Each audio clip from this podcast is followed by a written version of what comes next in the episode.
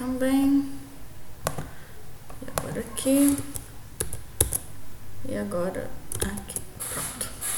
Então, na aula de hoje, nós vamos falar sobre modelos constitutivos e leis de comportamento.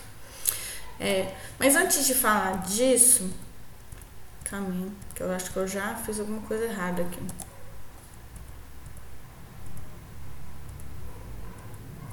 Estou achando que eu esqueci toda uma parte aqui.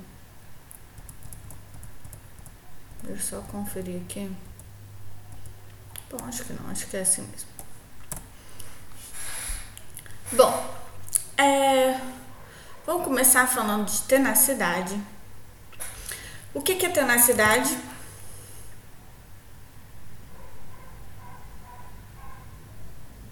Alô?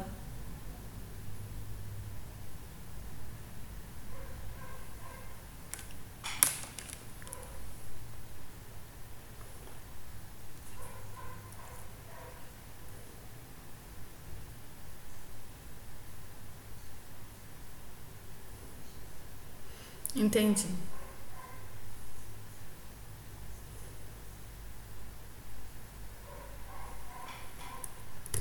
Então, na verdade, tenacidade no nosso contexto é a resistência à propagação de fissuras.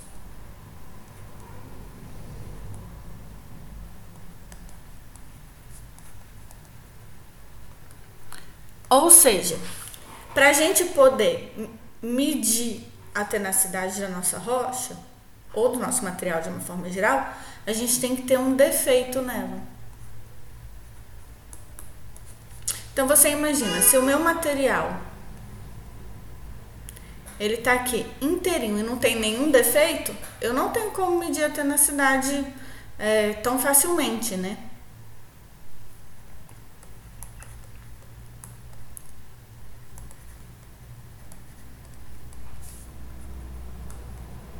Eu até tenho como tenacidade, mas é um processo muito mais complexo. Por quê? Porque eu tenho que submeter isso para criar um defeito. E só depois que esse defeito foi criado é que uma fissura pode se propagar e eu posso então medir a tenacidade da minha rocha. E o que, que acontece? Associado à tenacidade, existe um parâmetro que a gente chama de fator de intensidade de tensões. Que nada mais é que um, lá a gente chama o K1, K2 e o K3 que, eu, que é como se fosse uma força né? Como se fosse uma tensão na vizinhança, na ponta, né? Do meu defeito.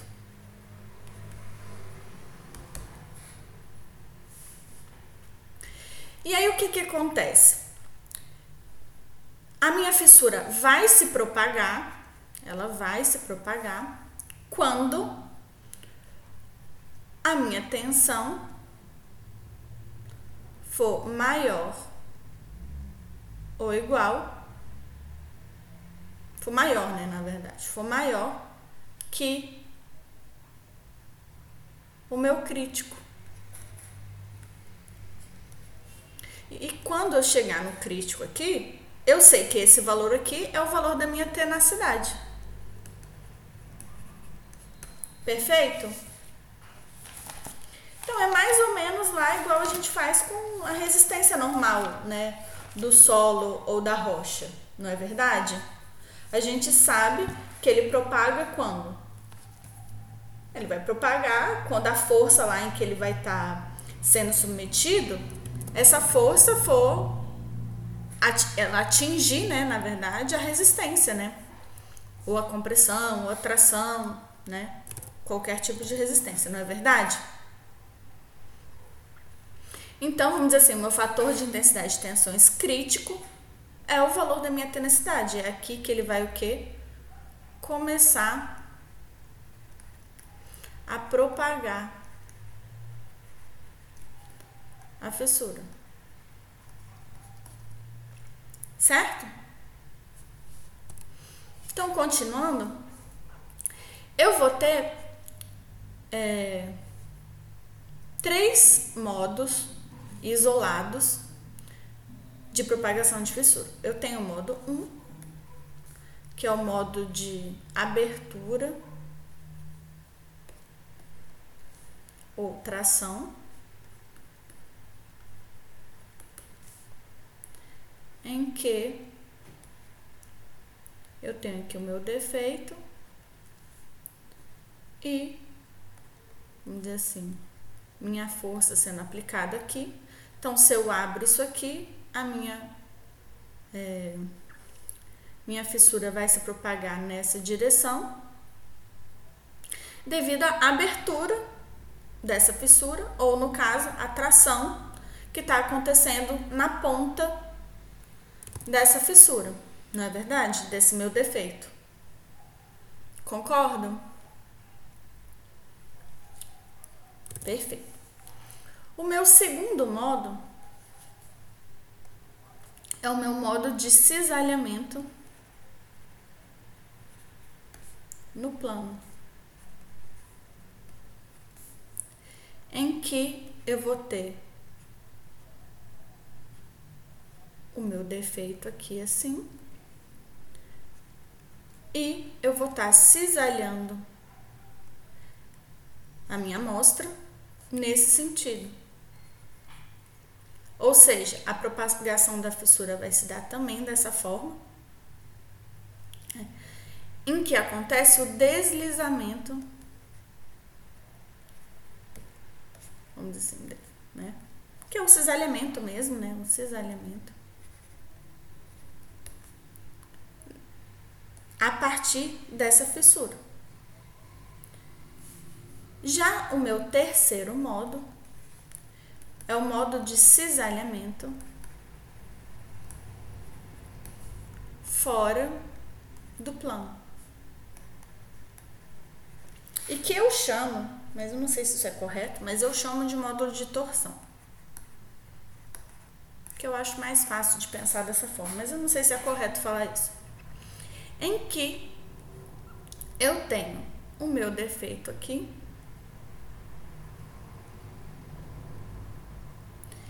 E o meu. A minha dupla, né? Que aqui é né, minha dupla.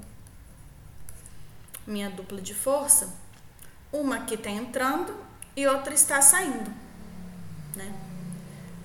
Ou seja, eu vou estar tá, é, como se eu estivesse torcionando essa minha amostra. Então, Enquanto na minha primeira amostra eu tô aqui no meu plano, né? Então vamos dizer assim, na parte de cima é, tá deslizando para cá e na parte de baixo está deslizando para lá, certo? Então minha fissura vai se propagar com esse tipo de deslizamento. Enquanto no meu lado 3, a minha fissura tá aqui, né? Tá aqui. Então, eu em cima tô fazendo ele fazer esse movimento e embaixo eu tô fazendo ele fazer esse movimento. Conseguem perceber? E aí a minha fissura vai propagar. Então, olha, a minha fissura vai propagar a partir de novo dessa ponta aqui. Eu acho que aqui meu desenho ficou meio ruim, deixa eu melhorar ele. Que é melhor se eu colocar aqui direto na figura mesmo, né? Ou na parte aqui. Então, um tá aqui e outro tá assim, tá vendo? Então, isso aqui, é, no caso é o contrário, né? Mas vocês entenderam.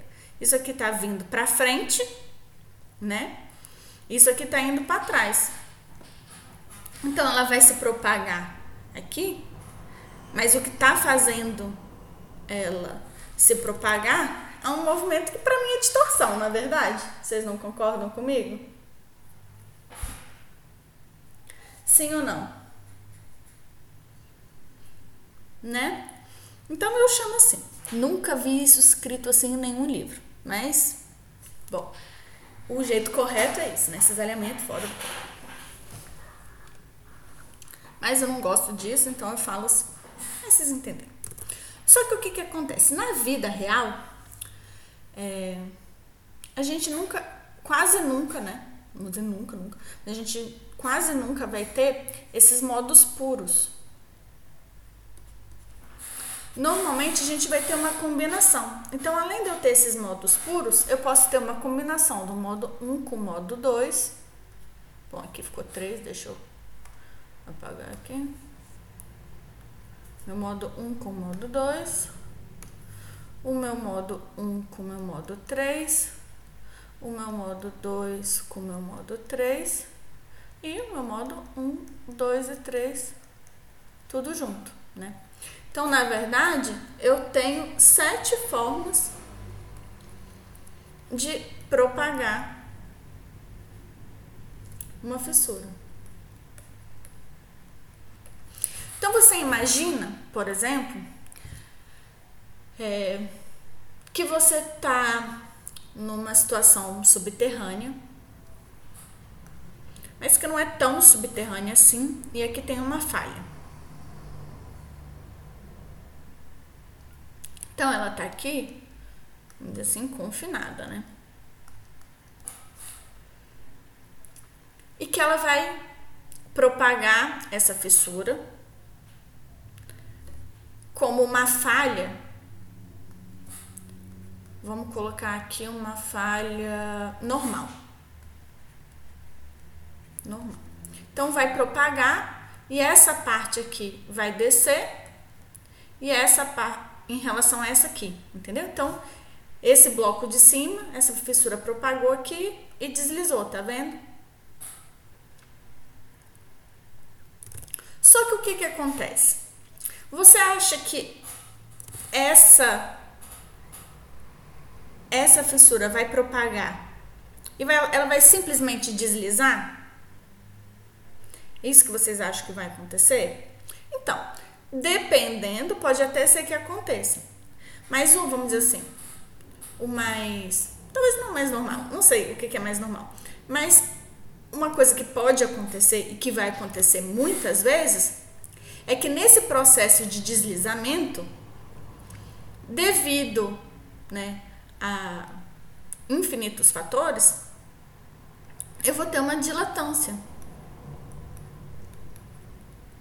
Então, ao mesmo tempo que eu estou dilatando, que eu estou deslizando para cá, eu também estou subindo um pouquinho, seja por causa da rugosidade da minha rocha, não importa, entendeu?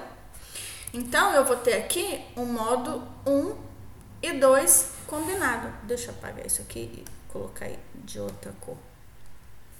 E eu vou ter um modo 1 e 2 combinado. Conseguem perceber isso? Ou seja, para eu ter um modo 2 puro ou um modo 3 puro, eu preciso ter uma tensão de confinamento, né? Filha da puta, né? Não, não só de confinamento lateral, né? Uma tensão normal mesmo, né? De confinamento no sentido de tensão normal.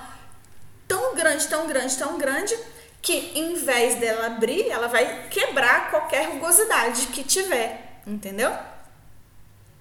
Só que na vida real, é, isso nem sempre vai acontecer, principalmente perto da superfície.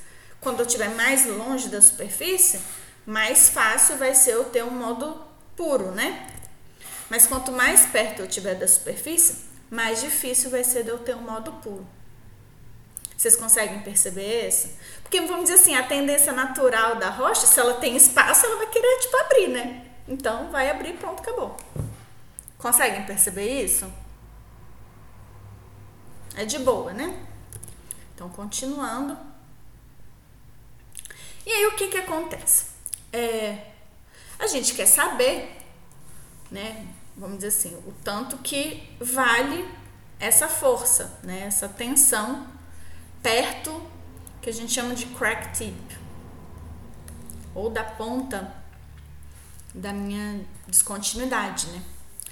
E aí o que que acontece? Lá, bem parecido com o que a gente viu em, em solos, existe uma solução de Westergaard, né, derivada da solução de Buzinski, elástica. O que, que significa isso? Né? Que eu estou aplicando a teoria da elasticidade. E para isso eu tenho o quê? Um, um meio né?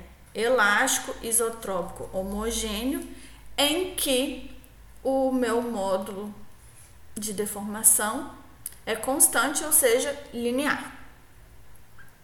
E aí o que, que ele fez? Ele falou assim: olha, eu vou pegar esse meio, vou pegar esse meio aqui, infinito, ou seja, infinito em todas essas direções aqui. E vou aplicar uma tensão em todas as direções. E aí nesse meio eu estou supondo que tem uma descontinuidade aqui, que eu falei, olha, que a, o tamanho dessa descontinuidade é 2A. E aí apliquei uma tensão. E aí o que, que ele fez? Ele falou assim: olha, não ele, né? Tanto o William quanto o Irving, eles pegaram essa solução e deduziram cada um de forma não essa solução, né? O Irving sim pegou a solução de Westergaard, o William pegou uma solução por uma série infinita e os dois conseguiram, né? Aplicando a elasticidade, aplicando as funções de área, aplicando as equações de Cauchy e Riemann e aplicando é, a solução complexa, chegaram no campo de tensões. Aqui é o campo de tensões. Para aquela situação que eu acabei de descrever aqui, um meio infinito com uma singularidade e uma tensão aplicada. E é que esse é o campo de tensões, a formulinha do campo de tensões nessa situação. Ou seja, vocês podem ver aqui que aqui tem o quê? O que, que é esse K1? É o meu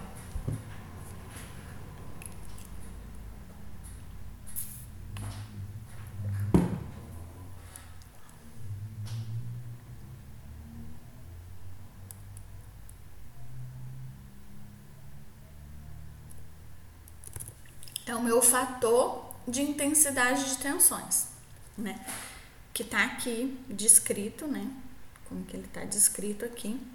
Que aí você vê que, tipo, como se fosse uma tensão, mas meio diferente, né? Então, não é tensão, é o fator de intensidade de tensões, mas é uma coisa meio parecida com isso. E aí, o que, que a gente percebe? A gente percebe que a minha tensão, quando R é igual a zero, qual que é o valor dela? A minha tensão quando R igual a zero.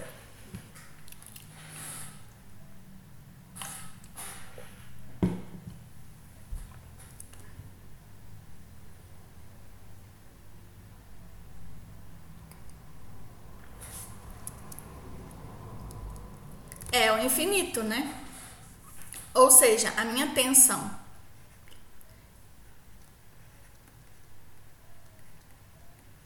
Quando R for igual a zero, ah, eu esqueci de falar isso, né? O R é a distância da ponta do meu crack tip, né? Então, esse aqui é o meu R, né? É a distância. Ou seja, pelo fato de existir essa singularidade, o que existe é que a minha tensão, ela tende ao infinito quando o meu R é igual a zero.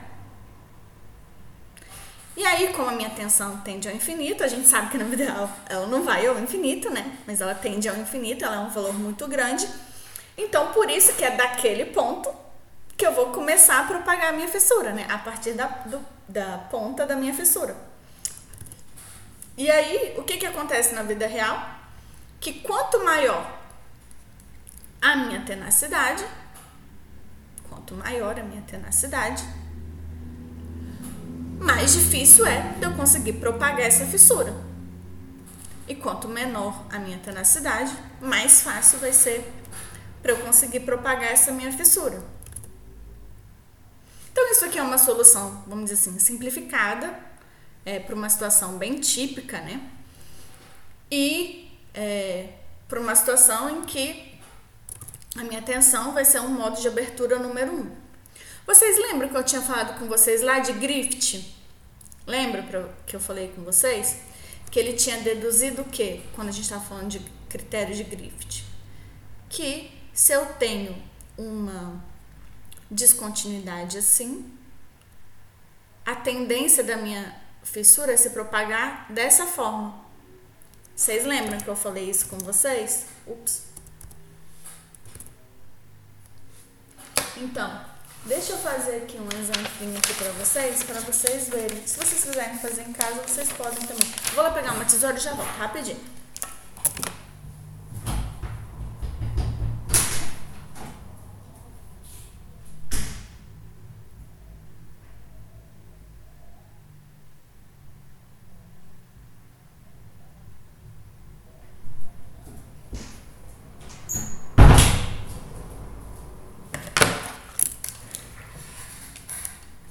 E aí, o que que eu tenho? Eu tenho aqui. É, na verdade, não foi uma boa ideia, né? Porque não é uma tesoura que eu tenho que pegar, é mais uma, um estilete.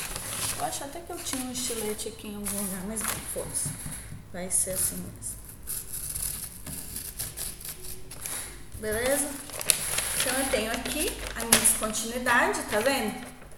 E se eu faço uma força de tração.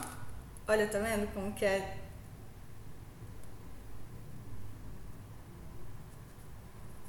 Ela não vai seguir.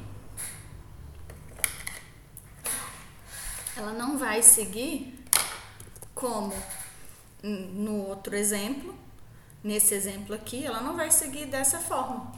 Se eu pegar aqui outra folha de papel e eu fizer outra outra assim, tá vendo? Então eu tenho aqui, olha, uma fissura assim, tá vendo? Se eu fizer assim, ela vai seguir, vamos dizer assim, paralelamente, não é? Mas a tendência natural aqui não é essa, né? A minha tendência natural aqui, ah, cadê minha Cadê, cadê? Onde eu tô? Ah, tá é ela tentar abrir dessa forma mesmo, né? Com abertura nesse sentido. Conseguiram perceber? E aí, a gente volta àquela mesma coisa que a gente tinha falado na aula passada em relação ao fator escala. Eu acho que vou falar desse fator escala umas duas vezes aqui nessa, nessa aula de hoje. Que é o fato do que? de que se eu tenho uma amostra muito pequena, a chance de eu ter um defeito é menor. E se eu tenho uma amostra muito grande, a chance de eu ter um defeito é maior. E não só isso, né? Não só a chance de ter um defeito, como também a chance de ter um defeito maior é maior. Porque a gente pode perceber aqui por essa equação o quê? Que o meu fator de intensidade de tensões ele também depende, né? Vamos dizer assim, aqui as minhas tensões. Quanto maior for o tamanho da minha fissura, maior vai ser também o valor do meu fator de intensidade de tensões, né? Ou seja, mais rápido, né? Quanto maior for o tamanho do meu ar, maior vai ser o meu fator de intensidade de tensões. Então, mais rápido eu vou conseguir chegar do que? Do valor da minha tenacidade. Não é verdade? Então, assim, se eu tenho um defeito maior, pior é para mim, não é? Então, isso aqui também é muito importante. E aí vão existir é, além né, de modelos de propagação de fissura e tal, é, muitas vezes quando a gente vai programar isso, ou a gente vai fazer modelos né, numéricos em relação a isso, a gente também descreve a lei de distribuição desses defeitos, né?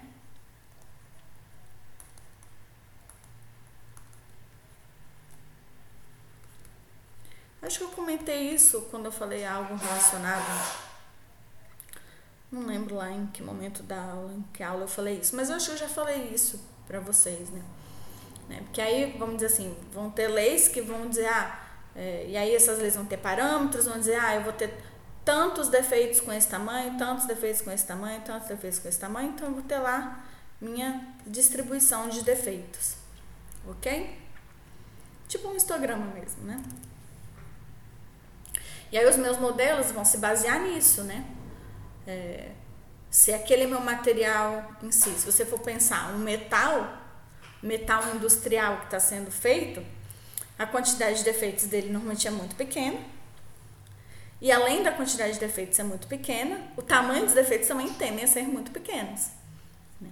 Que é totalmente diferente da distribuição é, de defeitos de uma rocha. Né? Aí se for uma rocha é, vulcânica é de um jeito, se for uma rocha plutônica é de um jeito, se for uma rocha maciça é de um jeito, se for uma rocha vesicular de outro jeito. Então, cada tipo de rocha vai ter o seu tipo de distribuição desses defeitos. Né? E isso vai ser muito relevante quando a gente está analisando a resistência à propagação de fissuras dessa rocha. Continuando, né?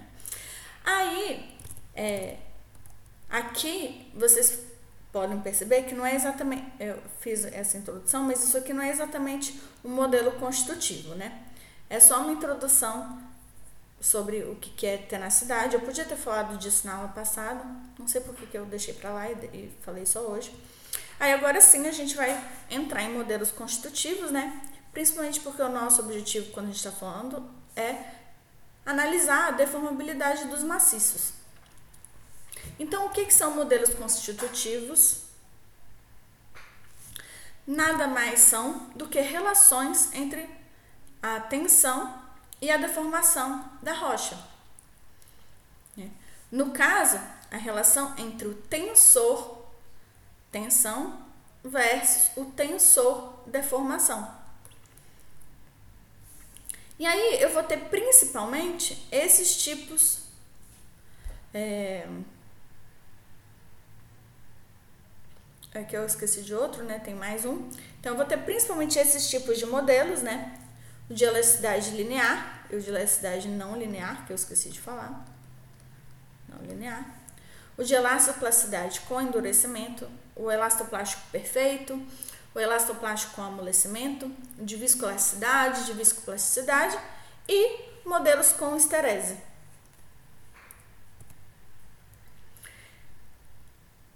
Então, quando eu estou falando de modelos, por, principalmente se eu estou falando de elasticidade linear, eu vou ter principalmente dois tipos de modelo: os modelos isotrópicos e os modelos anisotrópicos. Né?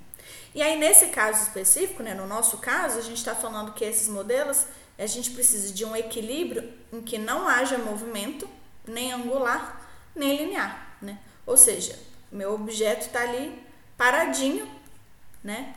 Ele não se movimenta, nem se rotaciona. Bom, aqui eu fiz um negócio péssimo, não deu para ver. Eu quis fazer um cubo que se rotacionou, mas não deu certo. Vamos fingir que deu certo, tá bom? Então, é, nesse caso, se eu estou falando de elasticidade linear, eu vou estar tá falando principalmente dessas constantes, né? Eu vou estar tá falando de Poisson, do meu módulo de deformação e dessas duas aqui que são as minhas constantes de Lamé, né? Que é outra forma também que eu tenho de descrever é, a minha relação tensão-deformação. Né? Aqui o meu G é um módulo de deformação transversal, não é verdade?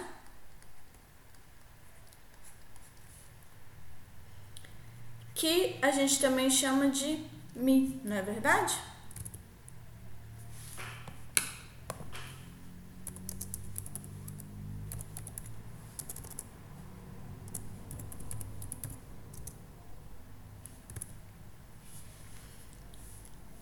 Ou seja, se eu tenho um modelo é, isotrópico de elasticidade linear, eu vou estar, tá, eu preciso apenas de duas constantes para descrever esse modelo, né? Já se eu tenho um modelo elástico linear, anisotrópico, no meu maior nível de anisotropia, eu vou ter 21 constantes. Se eu tenho ortrotopia, ou seja, eu tenho simetria nos três eixos, eu vou ter nove coeficientes, já está escrito aqui. E se eu tenho o que eu chamo de anisotropia cruzada, ou um, uma rocha transversalmente isotrópica, eu vou ter cinco coeficientes. E aí aqui eu vou começar a descrever é, todas essas relações, mas antes de fazer isso, eu vou explicar para vocês o que, que são esses tensores, né? Tensor de tensões, tensor de deformações e o tensor de rigidez barra flexibilidade. Então, no caso aqui, o meu tensor de tensões ele vai ser igual a uma matriz, né? Então ele vai ser é, uma matriz de três linhas e três colunas. E essas aqui são todas as formas que eu tenho para representar esse tensor. Então eu, tô, eu posso representar dessa forma, sigma 1, 1, sigma 1, 2, sigma 1, 3. Né? A gente tá, conhece bem essa notação, principalmente quando a gente está falando de tensões principais. Só que no nosso caso a gente fala apenas sigma 1, sigma 2 e sigma 3, né? A gente não usa essas outras aqui. Por quê? Porque se eu estou falando de tensões principais, isso aqui tudo é zero, não é verdade? Então, essa aqui é uma forma mais geral de se falar isso, em que essas aqui não são necessariamente as minhas tensões principais, né? Eu posso ter tensões cisalhantes aqui, não tem problema, né? Ou torsionais, não tem problema. Aí, o que que acontece? Existe outra forma de se tratar isso, né? em que eu substituo um 1 por xx, então xy, yz, blá, blá, blá, blá, blá. Aqui sempre usando sigma. Ou eu também posso usar dessa forma, em que eu uso as minhas tensões normais aqui e as minhas tensões cisalhantes aqui com tal, ou sigma e tal, né? E aí o que que acontece? A gente sabe que todos esses setores é, esses tensores são simétricos. Ou seja, aqui, em vez de eu utilizar tal xy, tal yx, eu simplesmente coloco o mesmo, porque é exatamente o mesmo devido à simetria dos meus tensores. Então, existem, vocês podem ver, existem muitas formas de descrever isso, mas existe uma outra forma de descrever isso, que é o quê? É a forma aqui, essa notação, eu, vou, eu tô, falo aqui na frente, eu falo bem mais lá na frente, mas isso aqui é uma notação especial, em que eu chamo aqui sigma 1, sigma 2, sigma 3, sigma 4, sigma 5, sigma 6, né? Então, eu faço mais ou menos é, dessa forma, né? Ou seja, quando eu estou tratando com essa aqui, essa equivalência aqui não é exatamente assim, porque acaba que. Ai, gente, aqui eu não coloquei tal, tá vendo? É tal aqui, tá bom? Desculpa. Então, aqui, esse aqui no caso é o sigma. Cadê, cadê, cadê? Esse aqui é o sigma 6. Esse aqui é o sigma 5 mesmo. E esse aqui é o sigma 4. Então, existe uma inversão aqui quando eu tô usando essa notação aqui. É um pouco diferente, tá bom? E aí existem diferentes tipos de notação. Essa notação aqui, dessa forma, a gente chama de notação de Einstein. E é a partir dela que normalmente a gente usa o 1, 1, 2, 1, 3 e assim sucessivamente. Né? A gente sabe que quando a gente está falando de tensões, a gente vai ter é, dois tensores de tensão, né? Eu vou ter o tensor das minhas tensões médias, que nada mais é do que o meu tensor das minhas tensões principais, né? Então, esse é o meu tensor de tensão média, que eu vou somar com ele.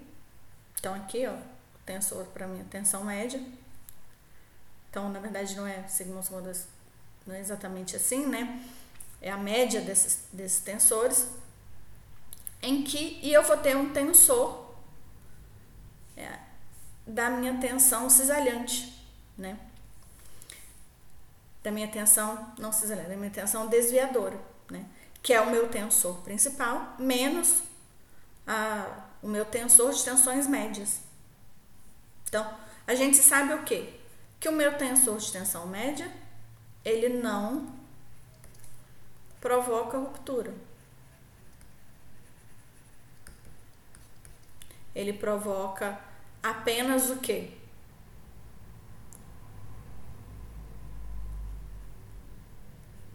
Ele vai provocar apenas variação de volume, mas ele não provoca ruptura. Enquanto o que provoca ruptura e distorção, que ele não provoca nem ruptura nem distorção, né? Enquanto o que provoca distorção e ruptura é esse meu tensor aqui, meu tensor de tensão desviadora. Gente, vocês estão perdidos ou não? Tá de boa por enquanto. Assim, eu acho que isso é revisão de resistência dos materiais. Vocês já viram isso agora em resistência dos materiais? Ou isso é em resistência 2? Não lembro. Então, para quem não fez resistência 2 ainda, esse é resistência 2, vocês vão ver isso mais que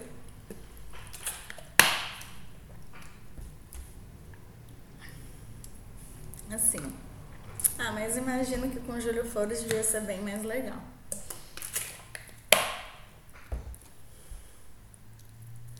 Sim, é muito legal mesmo, gente. E eu, olha, resistência 1 eu detestei quando eu fiz, mas resistência 2 eu achei massa. Massa mesmo. Nossa, o princípio dos trabalhos virtuais, toda essa parte de tensor é muito divertido, sabe? Porque o que, que acontece? Aqui, vocês vão ver lá, vocês vão achar esse tensorzinho aqui, o, ten, o de tensor de tensões principais, né? Nesse caso aqui, o que, que ele faz? Ele pega o traço, né? E faz a média dessas tensões para transformar no tensor de tensão média? E aí a minha tensão desviadora é isso, né? É a é o meu tensor real menos o meu tensor de tensões médias. E aí aqui é a mesma coisa para deformação. Mesmíssima, mesmíssima coisa. Só que o que que acontece? É, aqui existe uma outra anotação que é a anotação que em vez de usar isso aqui, você usa 2 é, xy, 2 xz, 2 deformação de yz. Então existe uma pequena diferença quando você é, faz a anotação dessa forma ou dessa forma, que esse aqui é, é, é duas vezes esses aqui, né? Então, quando vocês forem ver na literatura, não pode confundir. E aí, a mesma coisa aqui também é, tem essa mudança aqui, né? Quando a gente está fazendo para essa notação, ok? Por quê? Porque para essa notação eu tenho um, dois, três, quatro, cinco, seis. Tá vendo? Nessa forma aqui. Eu tô vindo assim e subindo assim. Tá vendo? Mas é só, assim, como eu disse para vocês, aqui não vou cobrar isso, né, de vocês, nem nada. Vocês vão ver que essa aula é muito difícil, mas ao mesmo tempo eu vou tentar dar ela de uma forma bem superficial, porque não é o nosso interesse agora que vocês saibam isso com profundidade. Se a gente estivesse numa aula de pós-graduação seria diferente, mas é uma aula de optativa, então tá de boa, entendeu? Então, por mais que vocês fiquem, ai meu Deus, quanta coisa muito difícil, é realmente muito difícil. Um monte de coisa que eu vou falar aqui hoje é nível de pós-graduação, mas eu tô falando de forma bem superficialzinha. Ok? Por exemplo, na graduação, eu não sei se o professor vai passar para vocês todos esses tipos de notação. Muito provavelmente ele gosta de um tipo e ele vai passar só isso, entendeu? Mas eu quero que vocês conheçam tudo isso, por quê? Porque quando eu fui fazer meu doutorado, meu mestrado, eu fiquei perdidinha, perdidinha, porque eu acho que eu só conhecia um tipo de notação. Então foi bem complicado para mim acompanhar, né? Mas assim, apesar de eu ter tido um professor excelente de resistência 2, né? Ele era muito maravilhoso. Mas eu não lembro. Não, talvez também foi só minha memória que era ruim. Talvez ele até passou isso tudo, né? E eu que não lembrava. Mas eu não lembrava, né? Então ficou por isso mesmo. Então, continuando. Aí o que que acontece? Quando eu tô falando de elasticidade, então já fiz minha pequena revisãozinha de tensor, né? Quando eu tô falando de elasticidade, eu tô falando de algo em que há reversão da deformação. Significa que eu vou aplicar uma tensão, vou ter uma deformação. Se eu desaplicar essa tensão, volta ao normal, não é verdade? E aí eu vou ter aqui um grafiquinho aqui. Quando eu tenho a minha curva tensão, deformação, se eu tava nesse ponto e fui para esse, o meu corpo fez o que? Acumulou esse nível de energia, não é verdade? Ele acumulou esse nível de energia. Então, a minha energia elástica é essa aqui. E eu vou ter também o que eu chamo de complemento da minha energia elástica, que é isso aqui. Então, eu vou ter uma energia complementar, né? Em que eu, em vez de integrar nesse sentido, eu integro no outro. Então, eu integro assim a minha deformação na minha tensão. Então, esse é o complemento de energia elástica. De novo, eu não vou entrar em isso em profundidade. Aqui, é se eu estou, vamos dizer assim, numa direção só, né? A generalização para todas as direções é essa aqui. Não vou me aprofundar, mas isso aqui é relativamente importante lá quando a gente for, vamos dizer assim, continuar para a elasticidade não linear, né? Mas eu vou falar isso aqui bem rapidamente, não vou me aprofundar, só porque a gente não tem tempo. Então, se eu estou falando de elasticidade, né? E eu estou falando de modelo constitutivo, eu vou ter uma relação da minha tensão versus a minha deformação. Se eu estou no meio isotrópico, a minha relação vai ser essa, né? Ou seja, eu vou ter o meu EX, o meu EY, o meu EZ e assim sucessivamente. E esse aqui é o que? Essa aqui é a minha matriz de. Essa é a minha matriz de quê? É, eu não sei se vocês veem matriz, essas matrizes em, em teoria 1 ou teoria 2. Vocês veem em teoria 1 ou teoria 2, gente? Isso. Alô, alô. Ah, não viram, né? Então deve ser teoria 2. É que eu acho que vocês veem isso só quando vocês veem. É, hiperestática. Vocês poderiam ver em isostática também, mas eu acho que é, a gente acaba vendo isso mais em hiperestática. Mas assim, é, eu não sei se vocês vão ver a matriz dessa forma, porque vocês vão estar trabalhando com deslocamento em vez de deformação. Aqui a gente está trabalhando em, em, deformação, né? Então vocês, é, essa matriz aqui, né? Como eu disse para vocês, isso aqui não é um vetor. Isso aqui é um T em um sor, não é verdade? Isso aqui também é um tensor. Isso aqui não é um vetor. Por mais que tenha cara de vetor, ele não é um vetor, né? É só uma forma da gente representar ele, que a gente pode representar dessa forma por causa da simetria, né? Então, quando vocês forem estudar isso lá em, em teoria 2, aqui é tensor deformação é igual ao meu tensor de flexibilidade vezes o meu tensor de tensão. Lá vocês vão ver tensor de deslocamento, que eu não lembro como que vocês chamam. Aí aqui vai ser o tensor de força, né, a matriz de força. Aí a matriz, é, gente, não lembro como que vocês chamam isso, né? Mas vamos dizer que aqui seja D de deslocamento, que é a matriz de deslocamento, e aqui a matriz de flexibilidade, que eu vou chamar de K, Tudo bem que eu acho que é o contrário. Eu acho que é assim que é a de. É, e aí então aqui é K menos 1, entendeu? É que eu chamo de D, porque tá nessa ordem, né? Se for na outra ordem, eu vou chamar de C e deformação, sendo que C é igual ao inverso de D, ou D é igual ao inverso de C. E aí aqui, como eu disse para vocês, isso aqui é um tensor, que é uma matriz 3 por 3. Aqui é um tensor, que é uma matriz 3 por 3. E aqui é um tensor, que não é uma matriz, que é, vamos dizer, um infinito conjunto de matrizes, que é um tensor 3 por 3 por 3 por 3. É. Ou seja,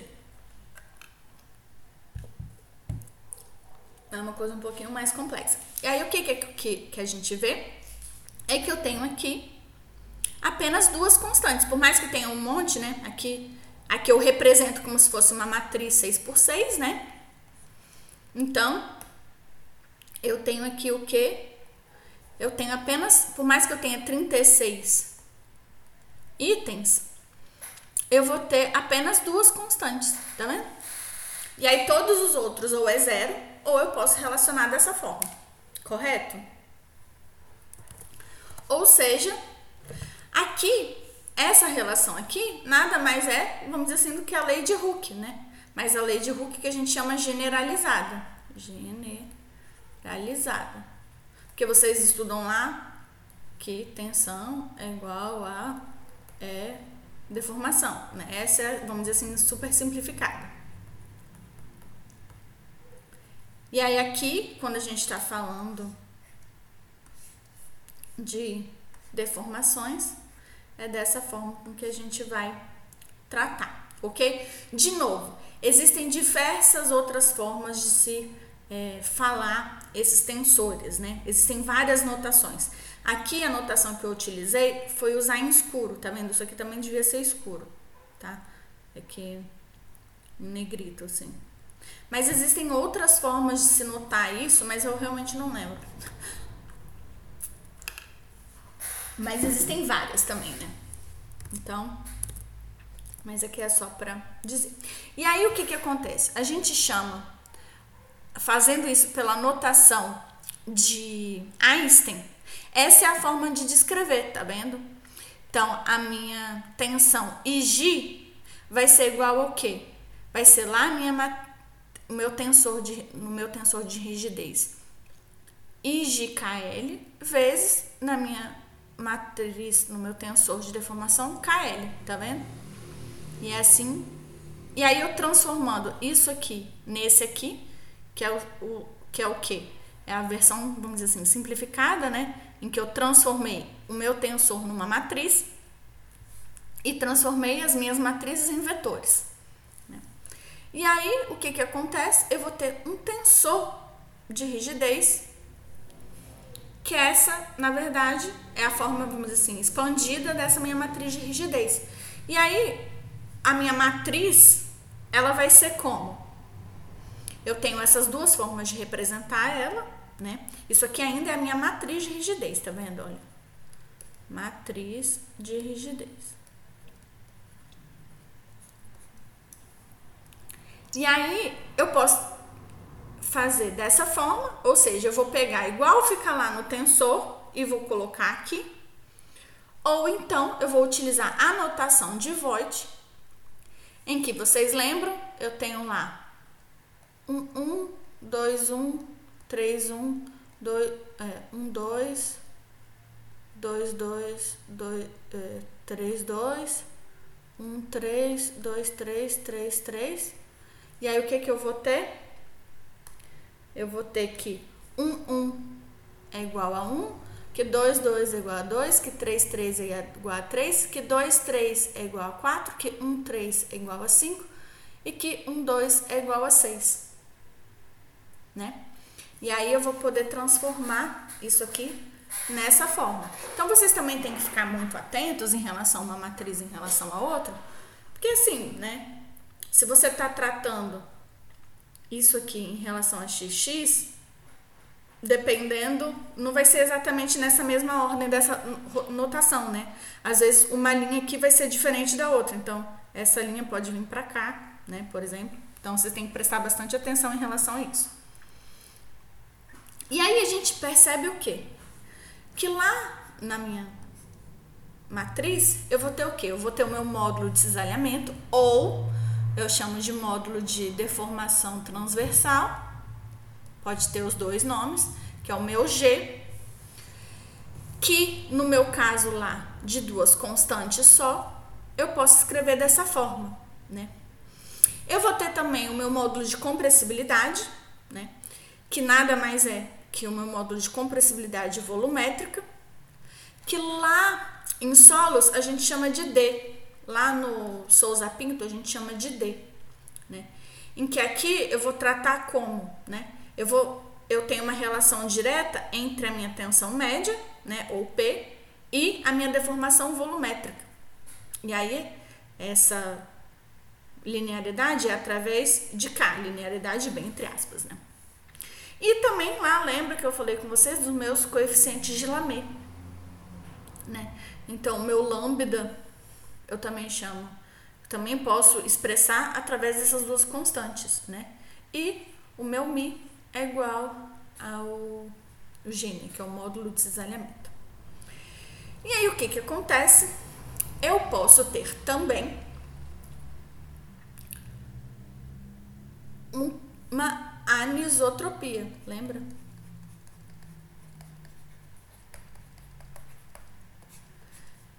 E aí, dependendo do tipo de anisotropia que eu tenho, eu vou ter uma quantidade de constantes diferentes. Então, nesse caso aqui em particular, a minha anisotropia, ela vai existir, né? Mas ela vai ter um quê de simetria, né? Ou seja, eu tenho anisotropia, mas ele é simétrico em relação a esse eixo, também em relação a esse eixo, também em relação a esse eixo, né? Vamos dizer assim, o x, y e z. E aí, como que eu vou é, representar isso aqui? Eu vou precisar de nove coeficientes, três coeficientes, é, três módulos de deformabilidade longitudinal três módulos de deformabilidade transversal ou módulos de cisalhamento e três módulos de Poisson. Né? Então aqui vocês podem ver que eu continuo tendo zero aqui desse lado, mas eu vou ter cada um desses. Então aqui eu tenho um, aqui eu tenho dois, aqui eu tenho três, aqui eu tenho cinco, quatro, não, quatro, cinco, seis, Aqui eu tenho sete, oito, nove, mas aqui eu continuo, vamos dizer assim, é, tendo uma alguma simetria, né? E aí, além disso, eu posso ter outro tipo de anisotropia.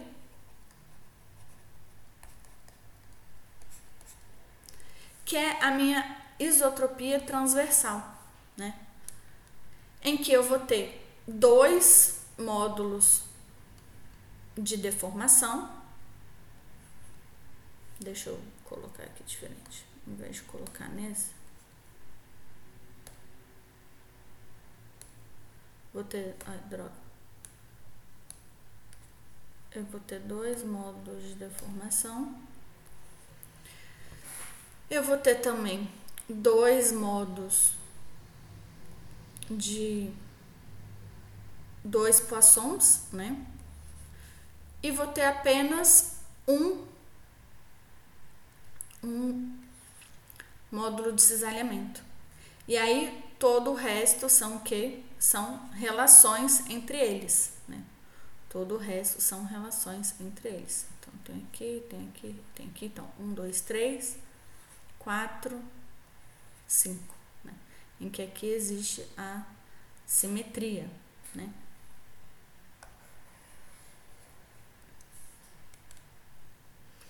É, aqui eu tenho que prestar atenção porque eu acho que isso aqui aqui, tá vendo? Esse aqui tem que ser simétrico em relação a esse, tá, gente? Esse aqui também tem que ser simétrico em relação a esse, esse e esse aqui tem que ser simétrico em relação a esse. Então, alguns desses índices aqui devem estar errados. Aqui no outro também, tá? Então, vocês prestam bastante atenção nisso, tá bom? Porque sempre tem que existir simetria, tá bom? Quando vocês forem conferir lá na internet, eu devo ter feito alguma merda aqui, porque isso aqui tem que ser simétrico em relação a isso, esse aqui tem que ser simétrico em relação a esse, e esse tem que ser simétrico em relação a esse, tá? Então a gente confere lá para ver onde foi que eu errei. Então, continuando, esse aqui está repetido, né? Os três planos de simetria.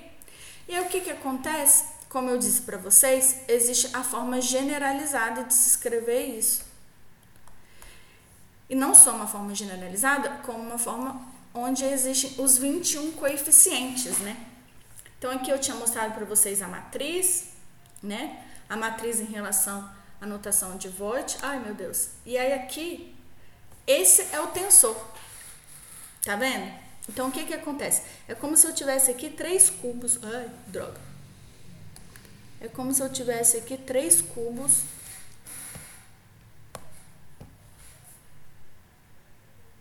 Deixa eu. Gente, cadê meu negócio de escrever? A minha. Gente, deu um tilt aqui. Dois segundos. Agora sim.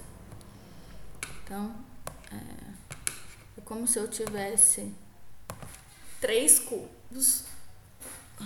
Calma aí, pra eu fazer uma linha bem legal aqui. Ai, meu Deus, que horror. Não consigo. E eu crente que eu ia conseguir fazer essa linha de boa, gente. Olha pra... Ai, droga.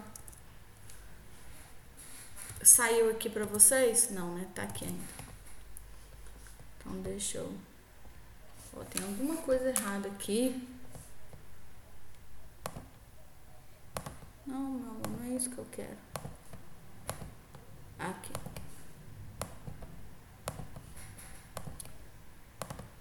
Ó, deu algum tilt aqui.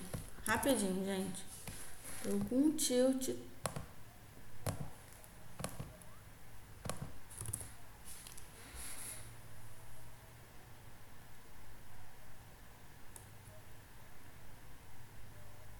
Então, aqui, tá vendo? Olha.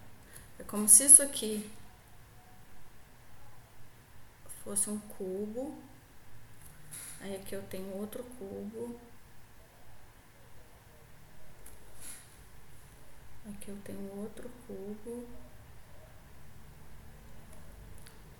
E aqui eu tenho outro. Então, como se eu tivesse esses três cubos, tá vendo? Então, esse primeiro cubo aqui, todo mundo é um, um, tá vendo? Todo mundo é um, todo mundo aqui é dois e todo mundo é três, tá vendo? Todo mundo aqui é três no começo. E aí, se eu tô nessa minha primeira parte aqui do cubo, todo mundo é um. Tá vendo? Todo mundo é um. Se eu tô na segunda parte, todo mundo é um. É, todo mundo é dois. E se eu tô aqui, todo mundo é três.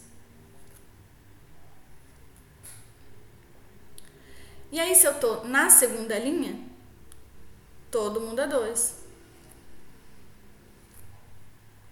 Todo mundo é dois. Aqui também, todo mundo é dois, todo mundo é dois, que eu tô na segunda linha.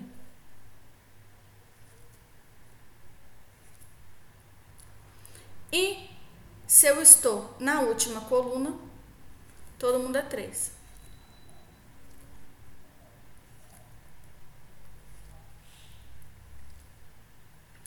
Vocês conseguiram perceber como que é o tensor e a diferença dele para uma matriz?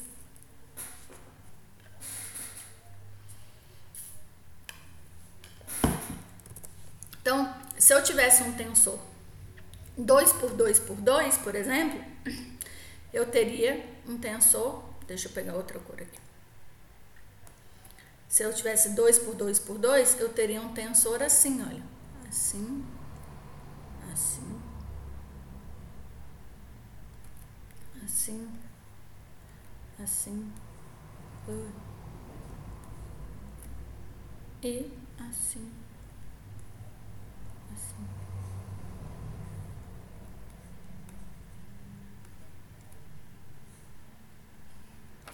Conseguiram perceber? Se fosse um tensor dois por dois por dois por dois Como que seria? Então, justamente porque é muito difícil a gente fazer isso dessa forma, né? Tipo, você imagina escrever isso dessa forma. Agora imagina se fosse um tensor 2 por 2 por 2 por 2 por 2, tipo 5 com 5, entendeu?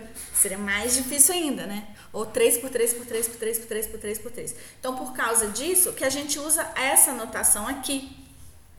Essa notação de Einstein, né? Porque ela ajuda bastante a gente com esses índicezinhos, tá vendo? E aí, o que eu tenho aqui?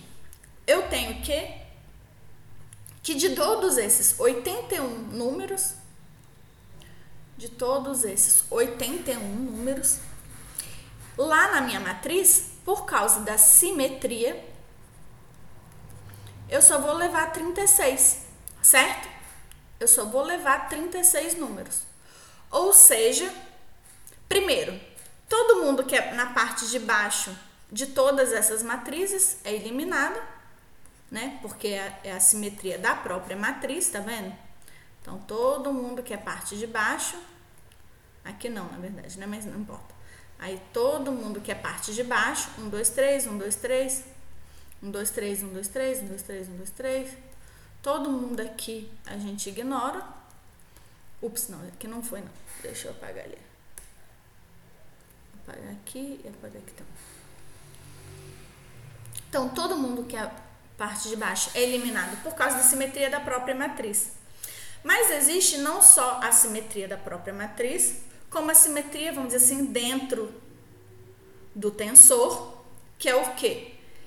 Essa aqui, né? O que está aqui é simétrico em relação ao que está aqui. Esse que está aqui é simétrico em relação ao que tá. Caminha, cadê? Cadê? É, um, um. Então, esse aqui é simétrico em relação ao que tá. Caminha, gente, olha. 2, 1, 1, 2. Então, 1, um, 1. Um. Então, assim, não importa. O que importa é que essas matrizes aqui, essas três matrizes, todos esses números, eles estão simetricamente em algum lugar dessa outra matriz, né? Então, olha, 3, 2, 1, 1, onde que tá 3, 2, 1, 1? É 1, 1, 3, 2, é esse aqui, tá vendo? 1, 1, 3, 2, é o que tá esse aqui. Que já não tá porque é igual ao que tá aqui, né? Então, todos esses números estão aqui, aqui, aqui, aqui, já estão em outro lugar, em uma outra matriz né? Então, na verdade, não é uma matriz em relação à outra, né? Porque cada um desses aqui no final é uma coisa diferente, né? Então, tem essa aqui é numa matriz, essa aqui é noutra, essa aqui é noutra e assim sucessivamente, ok? E o que que acontece? Todos esses que estão em vermelhinho é o que sobrou, tá vendo? Todos esses que estão em vermelhinho é o que sobrou. Então, todos esses vão lá para minha matriz, para essa minha matriz aqui, todos esses vermelhinhos.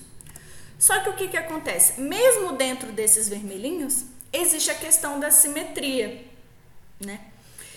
Que faz com que apenas os que estão em laranja ou amarelo, dependendo da cor do seu computador, acho que não sei que cor vai ficar para o seu computador, mas só o que está em laranja é o que efetivamente é novidade, né? Que vai ficar aqui em cada uma dessas aqui diferentes, porque aqui é simétrica, né? Então, esse aqui é igual a esse, esse aqui é igual a esse, e assim sucessivamente, né? Então, só que o que que acontece? É, eu sublinhei aqui esses dois exemplos aqui, por quê? Porque esse aqui é igual ao que está aqui, só que na hora que a gente vai colocar lá na matriz, em vez de a gente colocar essa aqui, a gente coloca essa aqui, tá, gente? Então, eu só sublinhei assim porque é a mesma coisa, então não é que vai duas vezes, vai só um, mas vai com essa anotação, tá bom? Era só para deixar claro para vocês. Aí aqui, né? Ou seja, não importa Se a gente está falando de elasticidade, existe o que a gente chama, digamos assim, de supersimetria, que eu coloquei aqui, né? Que é essa mega simetria entre todas essas partes do tensor. Não sei se esse conceito de supersimetria existe ou fui eu quem. Não, ele deve existir para outras coisas, né? Mas assim, chamar isso aqui, aqui de supersimetria, acho que isso. Tipo, isso sou eu que falo. Nem sei se isso é correto, assim, matematicamente falando, entendeu? É só que eu achei que, que pra mim faz sentido, né? Tipo, é simétrico em, em vários níveis diferentes. Ok, gente? Pode crer? Não, é isso que eu falei com vocês. Eu sei que é complexo e tal, mas eu achei bem bonitinho, assim. Até fiz as corzinhas em casa, assim, porque eu achei que fazer na hora ia dar muito trabalho. É, mas eu acho assim, isso muito interessante, por quê? Porque eu quero que vocês saibam que por mais que a gente represente na forma de matriz, isso não é uma matriz, entendeu? Então, por mais que a gente represente dessa forma, a forma real dele é essa, entendeu? Ok? Que vai que vocês resolvem um dia fazer pós-graduação, se vocês nunca viram isso na sua vida, vocês acham que vão ficar meio perdidos, né? E às vezes na pós-graduação o professor vai simplesmente assumir que você já viu isso, que você já sabe, né? Como foi exatamente o que aconteceu comigo. E eu não entendi porcaria nenhuma. Então, assim, é complexo, mas não é tão complexo assim. Eu achei bem bonitinho, por isso que eu quis mostrar pra vocês. É... E aí o que que acontece? A gente, como que a gente vai medir essa anisotropia, né? Da mesma forma que a gente mede a não anisotropia, né? A gente vai medir através de ensaios destrutivos e não destrutivos, né? Então, ensaios destrutivos vão ser, por exemplo, ensaios é, de resistência à compressão simples e não destrutivos ensaios de propagação de onda. Então pode ser ultrassom, todos aqueles que eu já falei para vocês, né? Ultrassom, onda é, é, sísmica, né? Não sei se a gente, não fala onda sísmica, a gente fala onda acústica, né? Acústica. Acústica e etc e tal. E aí, como é que a gente vai fazer para medir essa anisotropia? A gente simplesmente vai fazer um ensaio em várias direções. Então, se eu tenho uma amostra assim, eu vou fazer nesse sentido e vou fazer também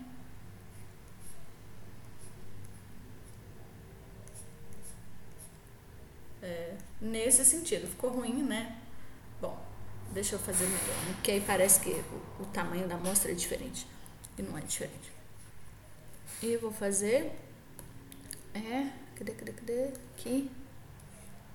E vou fazer assim também, né? Então, vou fazer uma amostra desse jeito e uma amostra desse jeito.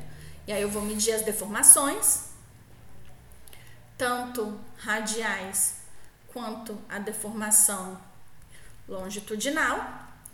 Aqui, se for a minha simetria transversal, né? A minha simetria transversal, eu posso fazer só desse jeito.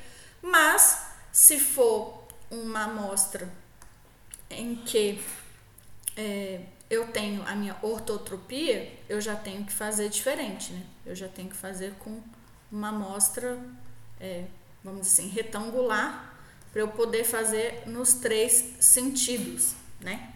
Aqui pode ser simplesmente sem ser isso. Se for no caso de propagação de onda, é mais fácil ainda, né? Que aí eu posso fazer facilmente em várias direções diferentes né? Não é tão complicado assim. Então eu vou medir principalmente o que? Minha deformação, minhas tensões, né? Então tem um, né? No caso só tem um, né? Porque sigma 1, que no caso de resistência à compressão simples, então eu vou fazer isso em vários sentidos. E aí eu vou ter o meu Poisson, eu vou ter o meu módulo de cisalhamento, vou ter todas essas relações, né? No caso aqui, se eu estou querendo saber o meu módulo de cisalhamento, como que eu vou fazer? Então, eu vou pegar aqui, que é a minha deformação angular em XY. é igual ao quê? É igual a minha é, a minha tensão x y vezes o meu módulo de cisalhamento YZ, né? Ou seja, o meu módulo de cisalhamento YZ vai ser igual ao que? Vai ser a minha tensão de cisalhamento XY dividido pela minha deformação angular XY, né? E a minha deformação angular, como que eu vou medir? É uma deformação angular, né? Então, você vai fazer de uma forma diferente. A minha tensão em XY, como que eu vou fazer? Ah, vou medir lá da forma que eu consegui medir a minha tensão de cisalhamento em XY. Então, vão ter formas distintas de fazer essas medições e através dessas relações a gente consegue encontrar o valor de cada um deles. Ok? Beleza? Que que acontece? Quando eu estou falando desses módulos, né, principalmente o módulo de deformação, vamos dizer assim, por uma situação simples, né? Elasticidade linear, isotrópico, que não tem nenhuma dificuldade. Né? Eu tenho principalmente três formas de medir, né? Então eu tenho aqui a minha tensão deformação? Tenho aqui a minha curva de tensão e deformação, vamos supor que ela seja assim. Então, eu tenho principalmente três formas de medir. Né? Eu posso medir o meu módulo de elasticidade como sendo o meu, a minha reta tangente inicial. Então, vamos supor assim, isso aqui é a minha tangente inicial. Ou então, eu vou medir a minha tangente perto aqui dos, do da ruptura. Né? Então, minha tangente da ruptura, por exemplo. Ou então, eu vou falar: não, não, não, não quero isso. Eu vou querer o meu módulo médio, que também é um módulo tangente, mas eu, o módulo tangente, vamos dizer assim, dessa parte média aqui. Então, tô aqui.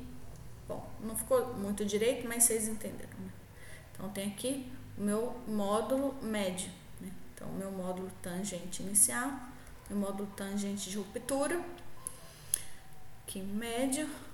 Ou então, eu posso medir o meu módulo secante, e aí ele pode também ter dois tipos, ou de início e médio. O meu módulo secante de início é o que? Eu vou ligar o meu ponto de ruptura ao meu ponto inicial.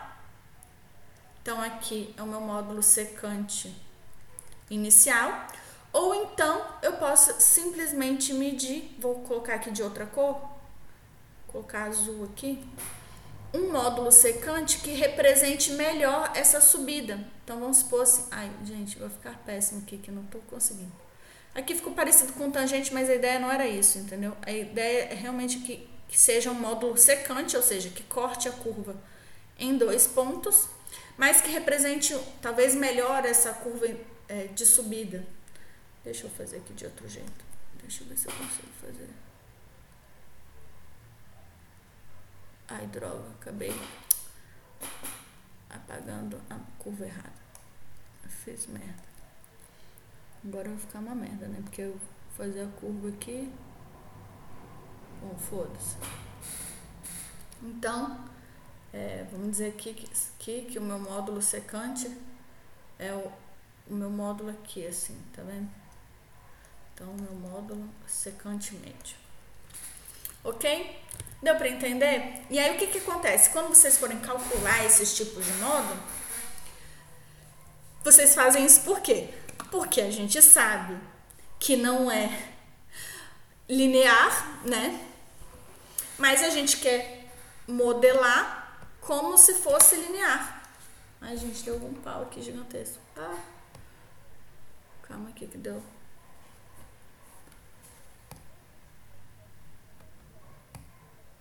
Gente, não sei o que aconteceu aqui. Deixa eu desligar isso aqui e ver se. Tá. Pronto. Agora acho que sim. Ok? E aí vocês têm que dizer, olha, esse módulo é o módulo secante tal, né? Calculado do ponto tal ao ponto tal. Ou é o, é, o módulo tangente calculado no ponto tal da curva, entendeu? Vocês têm que dizer de onde que vocês tiraram isso, né? Porque a gente está tratando esse comportamento como se fosse um comportamento linear e ele não é linear, né? Minha curva não é linear. Aí, continuando, o que que acontece? Outras formas que a gente já viu. Nossa Senhora do céu. Minha perna cãibra. Ai. É, outra forma de calcular isso é através do módulo dinâmico, né? Só que o que, que acontece? O meu módulo dinâmico, ele normalmente é maior do que o meu módulo dessa fórmula quase estática, que a gente calcula, né, normalmente. Ou seja, ele, vamos dizer assim, é, é um módulo que a gente diz que ele é contra a segurança, né? Porque ele é maior do que o que ele seria na verdade, né? Gente, deu alguma. Ai, gente, não sei o que tá acontecendo aqui. Deu alguma. Não, ah, só que não tem nada aqui em cima para fazer isso. Bom, ref. Então. E aí, o que que acontece? Um dos motivos é justamente por causa disso, porque o nível de carregamento que a gente faz nesses tipos de ensaio é muito pequeno, né? Sendo que os níveis de carregamento de força, né, que a gente faz no ensaio estático, são maiores. E aí a gente vê pela própria curva o quê? Que à medida que eu aumento o carregamento, eu vou diminuindo o meu módulo, não é verdade? Ele é tão maior quanto menor é o nível de carregamento. Então esse é um dos motivos então a gente pode aplicar ele, mas tem que ter sempre cuidado, né? Tem um monte de relação também. Então, ah, para arenito, qual é a relação entre o módulo dinâmico com o módulo estático e tal, blá blá blá. Continuando. Aí, aqui, vou falar rapidamente sobre elasticidade não linear, né? Que é a elasticidade quando o meu é o meu módulo de formação varia, que é o que normalmente acontece, né? O meu L varia com o confinamento e com o meu nível de carregamento, né? Então ele varia nesses dois sentidos, tanto no sentido é, se eu tô, sei lá, entre um ensaio triaxial com 1 megapascal de confinamento ou de 100 megapascal de confinamento, vai dar um valor de E muito maior para 100 megapascal. Mas não é apenas disso que a gente está falando. A gente está falando também de que com o nível de carregamento, como eu mostrei aqui, o nível de carregamento aumenta, o meu módulo é, também varia, né? Então, os dois, as duas coisas acontecem, né? E aí, o que que acontece? Eu vou fazer a modelagem da seguinte forma. Eu vou pegar o meu KS e o meu GS e vou achar um parâmetro alfa. E aí eu vejo que esse parâmetro alfa, que é a relação entre esses dois, é uma relação que não depende de é. Né? Aqui é, é, é né? Ou seja, ah tá, isso aqui é o que? Essa linha aqui, desculpa gente, já tava falando mesmo. Aqui é para dizer o que? Que ele varia e, e aumenta com o confinamento, sendo que o mesmo não acontece com o módulo de poação. Aqui ficou um V grande, mas aqui é um módulo de poação, tá? Ou seja, ele não, o módulo de poação ele não varia muito, né? Seja no ensaio seja com confinamento. E na hora que a gente vai modelar isso, a gente faz isso da seguinte forma. A gente descobre esse alfa, né? Que é em relação apenas o Poisson, que por nossa sorte não varia, né? Ou varia muito pouco. E aí a gente vai dividir a minha deformação em duas partes, né? Aqui é a minha deformação é,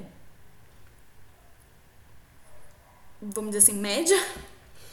E aqui a parte desviatória, né? Então aqui você vê que em relação a P, que é a minha pressão, minha tensão média, dividido por K, que é o meu módulo volumétrico, e aqui a minha deformação em relação ao é, a minha parte desviadora e em relação a G. Aqui também é S, tá? Esqueci. E aí o que que acontece?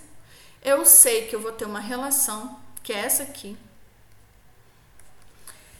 é que é a minha tensão, vamos dizer assim, elástica. E aí ela vai depender do quê? Ela vai depender do P, da minha tensão média, e do meu T ao quadrado, que é uma invariante. Né? Essa invariante, ela é bem parecida lá com vomices, que vocês também vão ver só em resistência 2, que é mais ou menos assim, que a minha tensão de cisalhante é igual a 1 sobre 2, é, sigma 1 menos sigma 2 ao quadrado, mais, aí aqui abro um cochete, sigma 1 menos sigma 3 ao quadrado, mais sigma 2 menos sigma 3 ao quadrado. Então, essa aqui é a minha, minha relação em relação à tensão de Von que é um modo, né, é um critério, né, um critério de ruptura. E aí, é, essa invariante aqui entra aqui dentro. E aí, e aí, como que eu vou calcular isso, né? Eu vou ter essas minhas relações que não vão mudar, né? Porque única, né, ele vai mudar, mas ele vai mudar, né, vamos dizer assim, linearmente, proporcionalmente, né, em relação a K, em relação a G, e aí eu vou ter o que? Uma variação do meu módulo de elasticidade em relação a isso, né? Ou seja, é, continuando, não, é aqui mesmo. Não, é assim mesmo. E aí o que que acontece? É, eu sei que no final das contas a minha tensão ela vai ser proporcional à minha deformação, sendo que eu sei que o meu módulo de deformação ele vai variar, né? Então no caso aqui eu vou medir a minha tensão, eu vou medir a minha deformação e vou conseguir encontrar essa relação. Então aqui, novamente, né, apenas para vocês terem noção, né, ah, já vi alguma coisinha na vida de elasticidade linear, né? Então vamos entrar em outra parte que a gente chama de teoria do dano, que é muito parecido, muito, muito, muito, muito, muito parecido com o que a gente viu lá é, no critério de Griffith, Tanto que o critério de Griffith é um critério muito estudado por quem faz teoria do dono. Que eu vou relacionar com Ah, eu vou ter uma evolução dos meus fenômenos entre um estado intacto e um estado final de ruptura ou parcial ou total. Então, eu vou chamar assim de dano. O que? A relação entre a área danificada e a área total. Então, vocês lembram lá que numa aula passada o que, que eu fiz? Ah, minha tensão, deformação. Né, eu tenho uma relação tensão, é, deformação, em que na verdade aqui eu vou ter uma tensão efetiva bem maior, porque na verdade a minha área é menor, né? Porque eu tenho uma área aqui que está danificada. Então, o meu dano eu calculo exatamente dessa forma, né? Eu tenho aqui toda essa minha área aqui já está danificada, então eu tenho uma soma, né, das minhas áreas danificadas e a minha área total, né, minha área total. E o meu dano vai ser dessa forma. Assim, se eu não tenho nenhuma área danificada, o meu dano é zero. Se eu tenho minha área totalmente danificada, o meu dano é um. E aí eu vou ter essa tensão efetiva, né, que não é efetiva lá no, no conceito de Terzag, né, é efetiva no conceito de real, porque vai estar tá sendo baseada em relação à área real. Porque o que que acontece? Se eu tô aqui, aqui aplicando uma tensão, e eu tenho essa área aqui, eu tô achando que a minha tensão é uma, né, que é força sobre área. Só que na verdade a minha área aqui é muito menor, não é verdade? Então, como minha área é muito menor, minha tensão está sendo na realidade muito maior. Né? Ou seja, eu vou ter uma deformação X para a minha tensão que eu acho que eu estou aplicando, sendo que na verdade o que eu tenho é uma tensão efetiva muito maior. Né? Então, essas relações vão ser diferentes. Então, né, a teoria do dano se baseia toda nisso.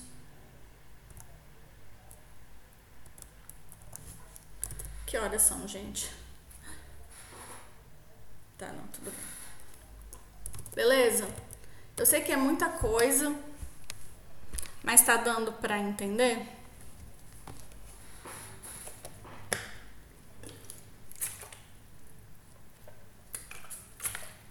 Então agora a gente vai entrar nos modelos consecutivos, né, que são os modelos viscoelásticos.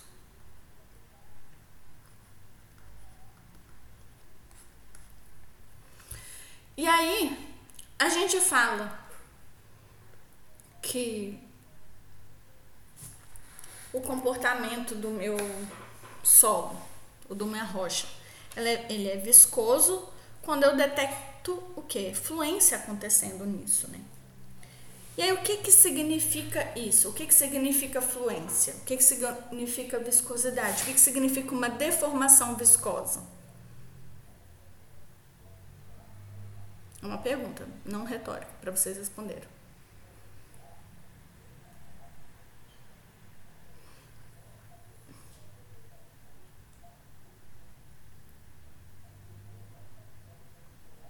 Exatamente. Porque o que, que acontece? Até esse momento, a gente estuda o quê? Uma relação tensão, deformação. Ou seja, a minha deformação aumenta porque a minha tensão aumenta, certo? Mas se eu tô fazendo meu ensaio aqui e eu paro aqui, em teoria, o que a gente estuda é que isso aqui vai ficar parado aqui, vai deformar e vai ficar ali. Mas na vida real isso não acontece.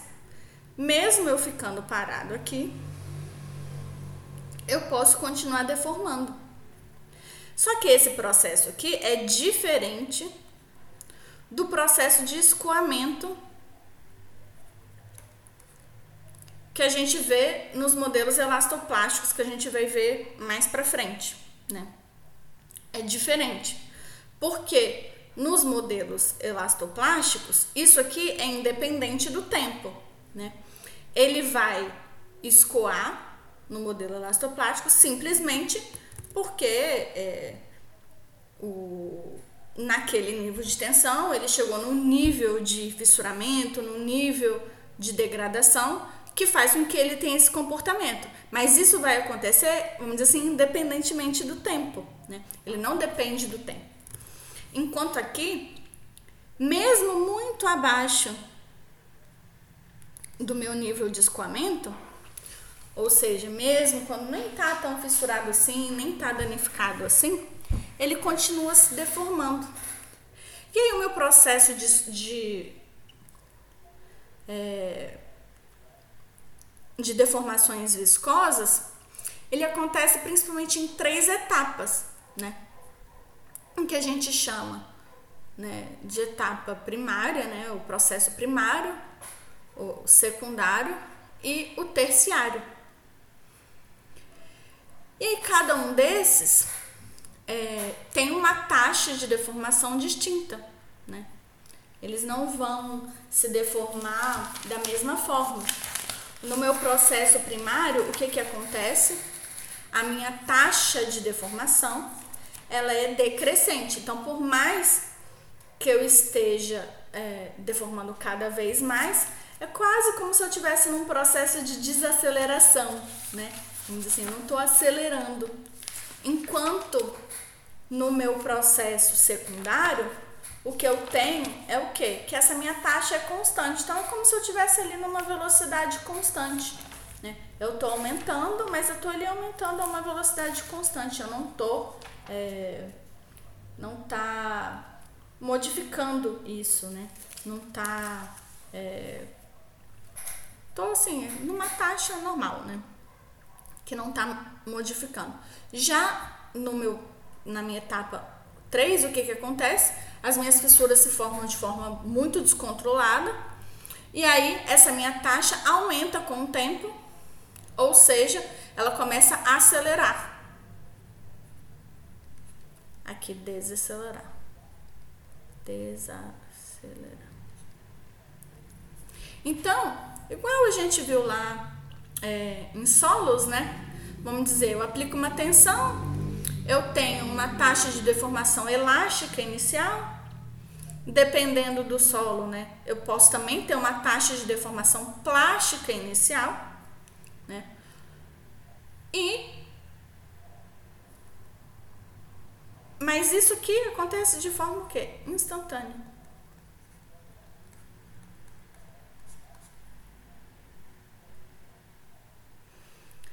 enquanto que esse processo aqui vai se desenvolver ao longo do tempo. Então, continuando, a deformação viscosa, ela aumenta mesmo que a tensão aplicada esteja constante. E aí uma coisa que é muito interessante é o que? Apenas a parte desviadora da tensão causa fluência. Olha que interessante. A parte é, média, ela não causa fluência. Ela causa apenas deformações imediatas. Então, o que, que eu vou ter? Eu vou ter uma tensão desviadora que vai ter uma relação assim. Ou então, é vezes é. Calma aí, deixa eu só ver um negócio aqui na frente.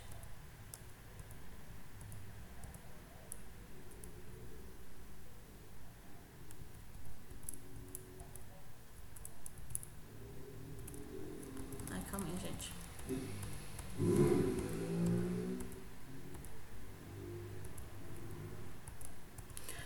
Só que isso aqui não vai ser verdade para minha rocha inteira, né? Isso aqui vai ser verdade porque para a parte que a gente chama de parte mola da rocha, né? Então, para a parte que for mola da rocha, isso vai acontecer, mas não vai acontecer para todos. É, então, a minha deformação total, a minha tensão total, né?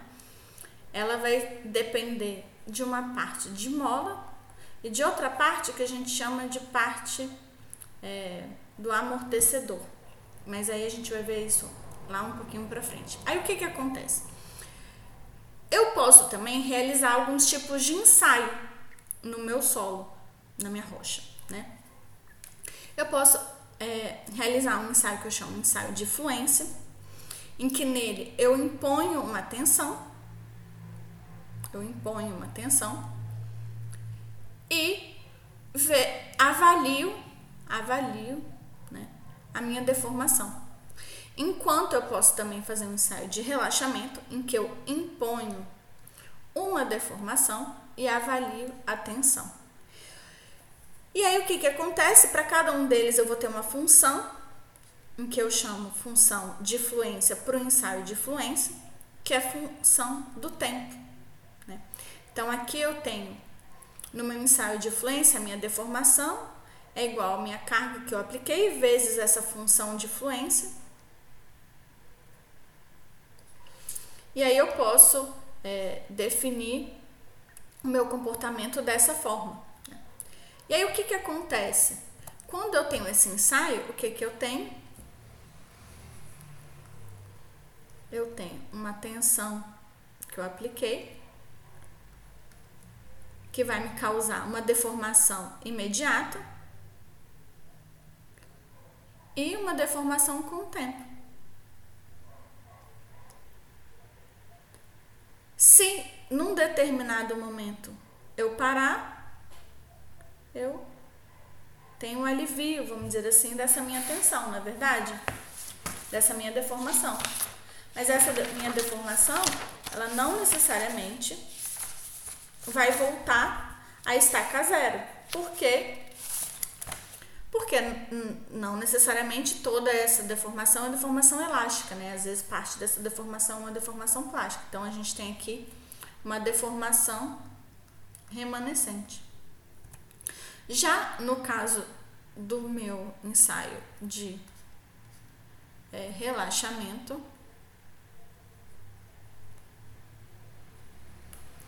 o que, que eu vou ter? Eu vou ter que a minha tensão é função do meu da minha deformação aplicada, porque aqui eu apliquei uma tensão que permaneceu constante até o descarregamento, né?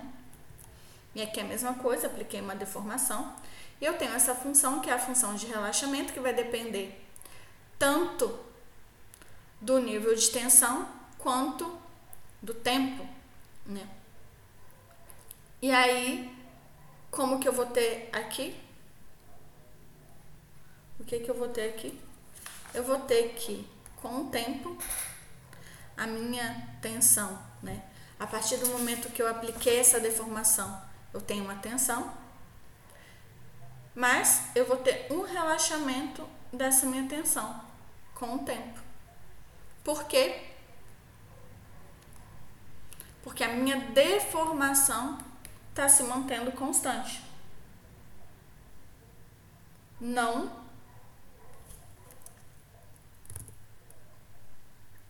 Não é a minha tensão, é a minha deformação que está se mantendo constante. Então, isso aqui é exatamente a mesma coisa que acontece. Então, aqui não tem nada a ver isso aqui. Isso aqui é a mesma coisa que acontece com o violão. Quando eu aplico uma torção no meu violão, eu estou aplicando o que? Um momento, né? Eu estou aplicando um deslocamento. E esse deslocamento não vai variar, né? Ele vai, ele vai continuar exatamente o mesmo. Só que a minha corda, ela vai se tornar mais frouxa, não é verdade?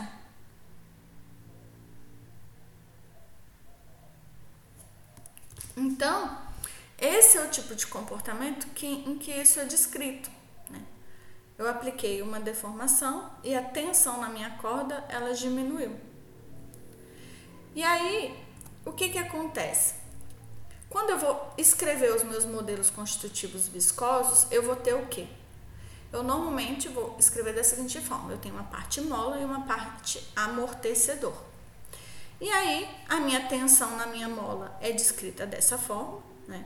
Que a minha tensão é o meu módulo de deformação vezes o, o meu deformação, enquanto no meu amortecedor, a minha tensão é descrita dessa forma, em que a minha tensão é igual à minha viscosidade vezes a taxa de E. Então aqui eu escrevi dessa forma, mas mais na frente a gente vai usar essa notação. Vocês já viram essa notação antes para descrever derivada? Ou não? Com um pontinho em cima? Já, né? E aí existem vários tipos de modelo o modelo de Volt Kevin, o modelo de Maxwell, o modelo de Kevin de três parâmetros, o modelo de Burgess. E aí, aqui eu vou mostrar para vocês cada um deles, né? Então, o modelo de Volt Kevin, como que ele é? Ele fala assim, olha, eu tenho uma tensão aplicada, e aqui eu tenho uma mola, e aqui eu tenho um amortecedor, ok? Ou seja, a minha tensão aqui, desviadora, ela vai ser igual ao que? A tensão. A parte que é a minha mola que vai sustentar e parte que é o meu amortecedor que vai sustentar. Então, eu estou dividindo a minha tensão aqui para esses dois, não é verdade? E eu sei que a parte da minha mola eu posso escrever dessa forma e a parte do meu amortecedor eu posso escrever dessa forma, certo? Ou seja, eu tenho aqui uma equação diferencial, que vai depender o que? Da tensão que eu apliquei e dos meus parâmetros. Então, resolvendo essa equação diferencial, não vou resolver aqui para vocês. Resolvendo essa equação diferencial, eu tenho essa essa expressão, né? E essa expressão me mostra que tipo de gráfico, né? Ela me mostra assim, olha, à medida que eu estou Passando o tempo, a minha deformação vai aumentando. Mas ela vai aumentando de que forma? Ela vai aumentando rapidamente? Não. Né? Ela vai aumentando constantemente? Não. Então, por isso que esse modelo é um bom modelo, ou né, um modelo utilizado para descrever né, a minha fluência primária. A gente também pode chamar essa fluência de creep, igual lá em solos.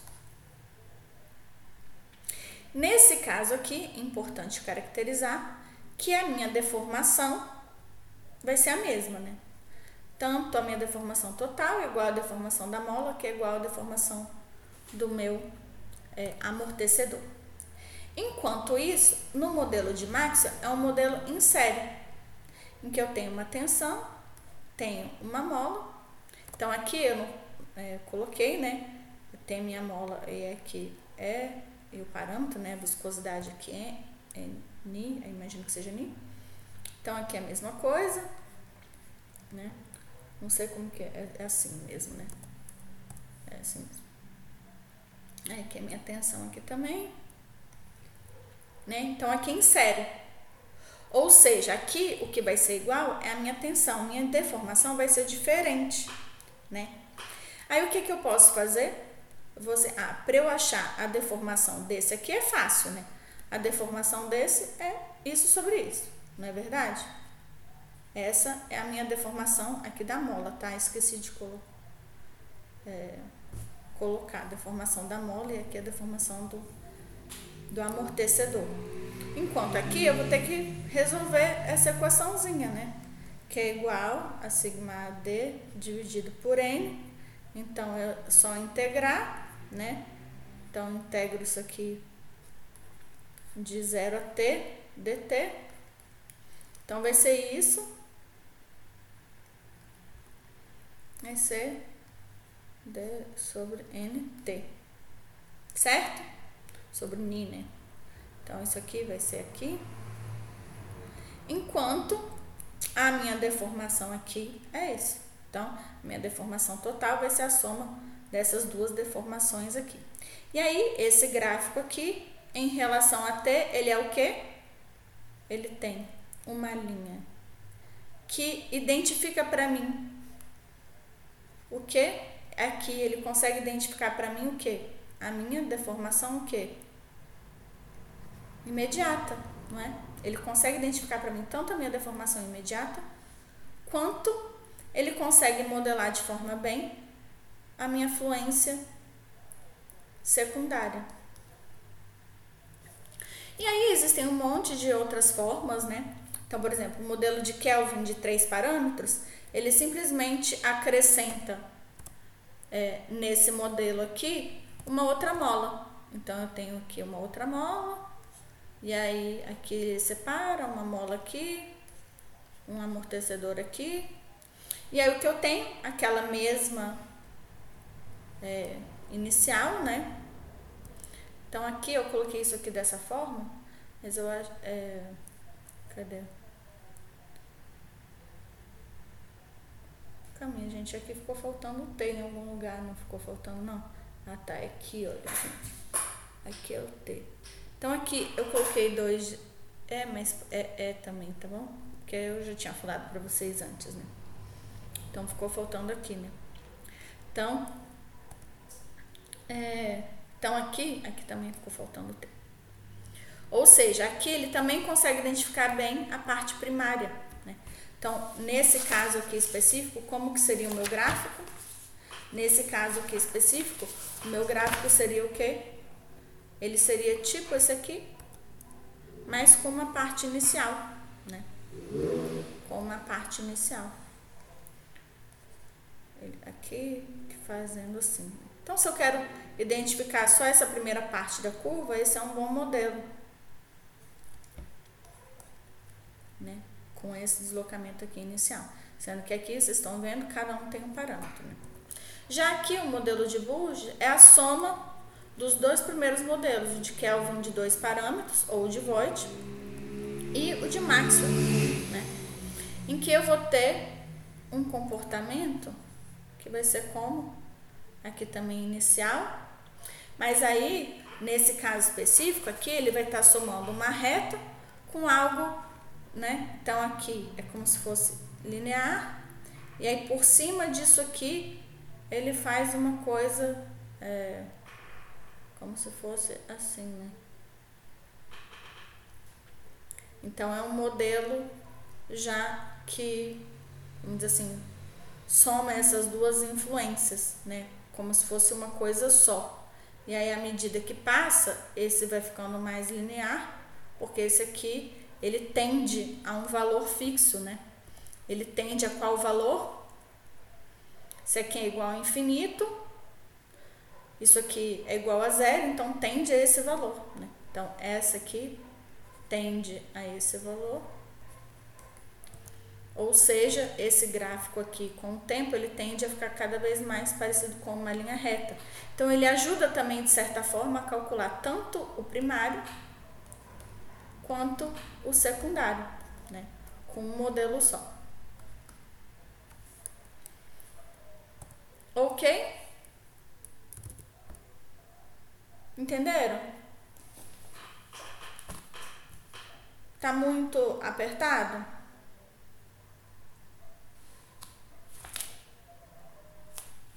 Dá pra entender. Mas é o que eu falei com vocês. Não é super assim, ai meu Deus, é, vou super mega.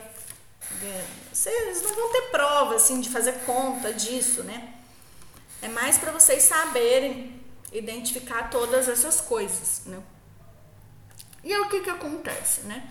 A gente vai identificar esses parâmetros através de ensaios de laboratório. Então, por exemplo, um ensaio de compressão simples que vai durar um monte de semana. Então, você faz um ensaio com o nível de tensão e aí faz e acha o valor, né? Do, dos parâmetros que a gente quer utilizar no nosso ensaio. A gente também pode fazer um ensaio que a gente chama de nível multi é, estágico, né? Em que, por exemplo, o que, que eu vou fazer? vou fazer um ensaio até aqui, aí daqui eu vou aumentar a tensão, aí daqui eu vou aumentar a tensão, então eu tenho aqui a tensão 1, aqui a tensão 2, aqui a tensão 3 e assim sucessivamente, né? Então, é, esse gráfico vai ficar mais ou menos assim, se for feito dessa forma, se eu for feito, fizer com várias amostras diferentes, com níveis de tensão já vai ficar um pouco diferente, né? Então, tipo, ah, para cada amostra diferente eu faço com um nível de tensão diferente. Então, para amostra 1 vai ficar assim, para amostra 2 vai ficar assim, para amostra 3 vai ficar assim, por exemplo, né? Ou então, se o comportamento dele, por exemplo, for mais linear, o que que eu vou ter? Ah, para minha amostra 1 vai ser assim, para minha amostra 2 vai ser assim, para minha amostra 3 vai ser assim, né? Com cada um com um nível de tensão diferente. E existe outra coisa importante que para alguns tipos de rocha, como as rochas salinas, o comportamento viscoso é relativamente muito importante. E aí tem uma coisa que o pessoal fala que é assim: ah, uma mina de sal desativada, a pergunta não é quando ela vai fechar, é quando ela vai fechar, né? Porque como tem esse comportamento viscoso, se você não colocar nada para proteger a mina, naturalmente com o tempo ela vai fechar, entendeu? Porque o comportamento viscoso dela é, vai fazer isso de forma bem competente, né? E aí, no caso do sal, não só no caso do sal, né? Mas aí no caso do sal mais do que dos outros, a gente sabe que o comportamento viscoso também depende da temperatura, né? Então, quanto maior a temperatura, mais é, viscoso é o comportamento. E aí, gente, é... isso que eu falei agora para vocês, ah, quanto maior o comportamento, maior a temperatura, maior o comportamento viscoso. Isso é uma coisa que a gente também falou na aula passada quando a gente estava falando de plasticidade, lembram? De ductilidade, na verdade, né? Que quanto maior a temperatura, maior a ductilidade da rocha. Né? E aí, é, existem dois conceitos que a gente confunde muito e eu também confundo muito. Assim, direto eu me vejo falando de uma coisa e a outra como se fosse exatamente a mesma coisa, sendo que não é a mesma coisa. Então, uma coisa que acontece muito é a gente tratar ductilidade e plasticidade como se fosse exatamente a mesma coisa, sendo que não é. E uma, vamos dizer assim, prova disso é, são alguns tipos de materiais é, elastoplásticos que não são dúteis, né? que, que são os, os materiais que a gente chama de elastofrágeis, né? Então, é uma coisa assim, bem difícil de entender, né? Eu também me confundo direto, eu falo uma coisa como se fosse sinônimo, eu sei que não é, mas na hora sai errado, entendeu? E aí, o que que acontece? É importante a gente estudar a plasticidade da rocha, então, deixa eu ver aqui, eu tô no 47, eu acho que quando acaba a plasticidade, acabou a água. A plasticidade acontece por quê? Principalmente por causa desses três fenômenos, né? Primeiro, um início de microfissuração da rocha, né? Então, se aquela rocha ela era relativamente coesa e não tinha muitas fissuras, à medida que o nível de tensões desviadoras vai aumentando, a gente vai começando a microfissurar a rocha e quando começa esse processo de microfissuração, começa a plasticidade da minha rocha. Ou seja, eu começo a ter deformações permanentes. Outra coisa é os grãos entre si começam a deslizar. Né? Então, se eu tenho um arenito, né, por mais que exista coesão, não existe coesão todos, entre todos os grãos, ou existe uma coesão fraca, e aí pode começar a ter um deslizamento, né? Um grãozinho se desprende, vem para cá e assim sucessivamente. E outra coisa que pode acontecer é literalmente haver um esmagamento dos poros.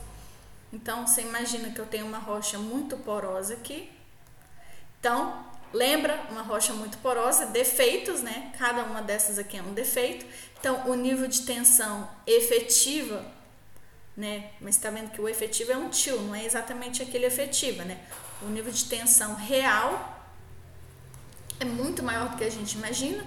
Então, isso aqui vai se colapsar, né?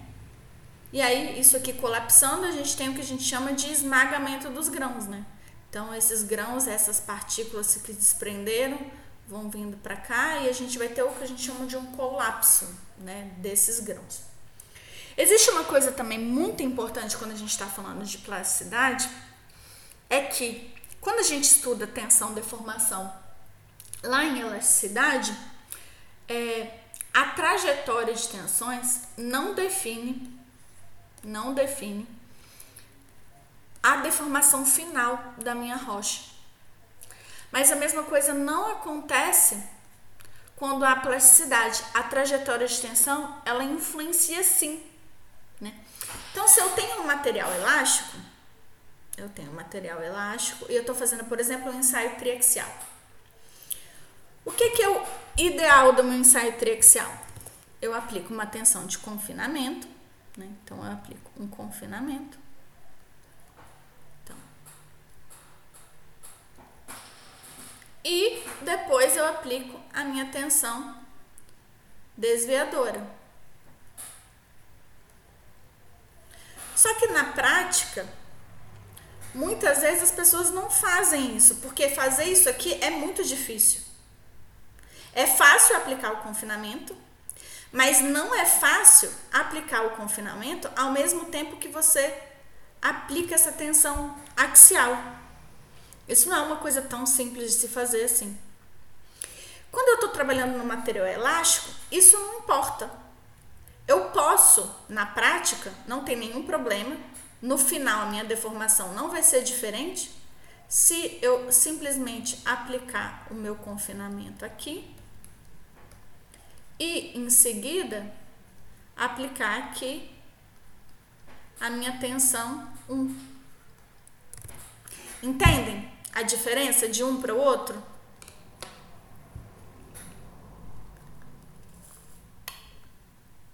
Se o meu material é elástico, não tem diferença. Mas se o meu material é plástico, tem diferença sim. Então, isso é uma coisa meio tricky, assim, né? Porque o correto de se fazer no ensaio triaxial é esse aqui. Né? Então, o correto de se fazer no ensaio triaxial é isso aqui. Mas na prática, por uma questão de praticidade, muita gente faz é isso aqui. Eu sinceramente, eu sinceramente nem sei se para solo por exemplo, o ensaio Trexel que a gente tem aqui, se consegue fazer isso, entendeu? Eu sei que automatizado eu acho que ele não consegue. Se for fazer, tem que fazer na mão mesmo, sabe? Então não é uma coisa tão simples assim de ser feita. E eu não sei se na prática as pessoas fazem. Mas seria o correto. Então, continuando. Então, o que que acontece? Se a gente for modelar o meu o, né, o comportamento plástico, eu tenho que falar duas coisas. Falar assim, quando que acontece a minha plasticidade e como que acontece a minha plasticidade. Então, quando é o critério de plasticidade. Então, meu critério de plasticidade é tipo um critério de ruptura, mas não é um critério de ruptura, né? Porque é um critério de plasticidade, mas é tipo um critério de ruptura. Que ele fala assim: o critério de ruptura significa o quê? Ó, se você chegar aqui, você rompeu. E o meu critério de plasticidade vai falar o quê? Se você chegar aqui, está começando a ter plasticidade no, meu, no, seu, no seu material. Não é verdade? E aí, o que que acontece? É, isso aqui é diferente, obviamente, né, de ruptura, mas para os materiais elastofrágeis, que eu tinha comentado ali pra, com vocês, os meus materiais elastofrágeis, é exatamente a mesma coisa. Por quê? Porque os meus materiais elastofrágeis, eles não resistem à plasticidade. Aí o que que acontece?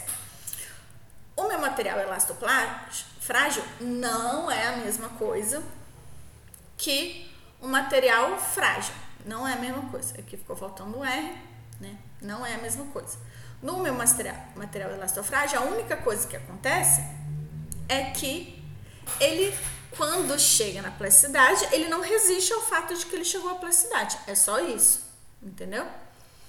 É, mas não é, não é a mesma coisa, né? É, ou seja, eles vão romper quando eles atingirem a tensão de escoamento.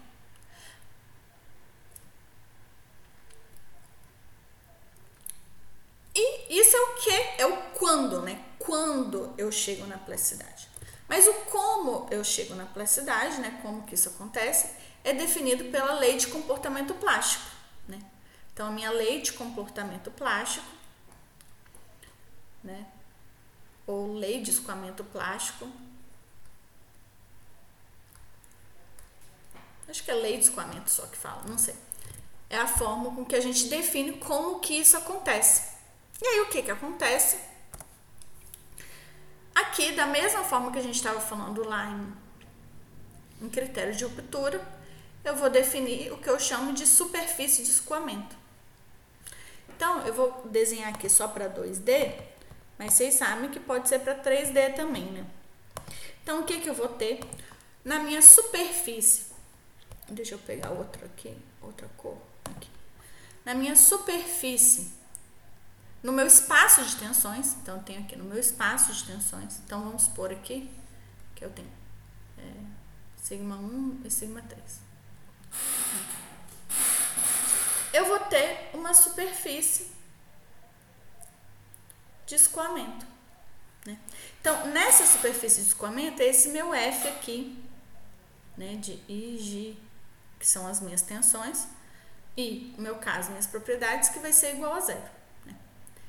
Ou seja, nessa superfície eu estou fazendo o quê? Eu estou dentro da plasticidade. E se eu estou dentro dessa superfície, eu estou no domínio elástico, não é verdade? Então eu tenho essa, essa diferença. Aqui eu tenho meu domínio elástico e aqui eu tenho meu domínio plástico, certo? Eu tenho esses dois domínios. E aí, se eu estou aqui se eu estava aqui e eu fiz aqui, eu fiz um descarregamento. Se eu tô aqui e fiz aqui, eu fiz um carregamento. Se eu tô aqui e eu fiz aqui, eu também estou carregando, não é verdade? Então, eu vou ter isso acontecendo, sendo que K são as constantes, né? Constantes do meu material. E aí eu tenho vários modelos elastoplásticos, como por exemplo, um modelo elastoplástico com endurecimento. Então, o que que acontece no meu modelo elastoplástico com endurecimento? Eu tenho a minha superfície aqui. E se eu estou endurecendo o meu material, à medida que eu aumento a minha tensão, eu vou deslocando a minha superfície que estava aqui e estou vindo para cá. Então eu mudo o meu critério. Porque eu estou endurecendo. Então, ah, para eu atingir a plasticidade era aqui. E agora para atingir a plasticidade é aqui. Ou seja, se eu estou aqui, descarreguei e voltei, aqui eu estou plástico, elástico, plástico. Se eu continuar carregando, eu venho para cá. Ou seja, se eu voltar para cá, aqui eu já estou elástico, porque o meu critério tinha deslocado para cá. Se, da, se desse ponto eu vim para cá, plastifiquei ainda mais, endureci. Se eu voltar para cá, tô elástico. Então, o meu critério vai mudando, né? O meu critério evolui então, eu vou tendo deformações plásticas acumuladas. Então, se eu não tenho isso, ou seja, se eu não consigo endurecer, eu tenho um critério que continua sempre aqui. E aí eu vou chamar isso de plasticidade perfeita. Que é igual estava aqui. Isso aqui eu não mudei, então aqui eu tenho minha plasticidade perfeita.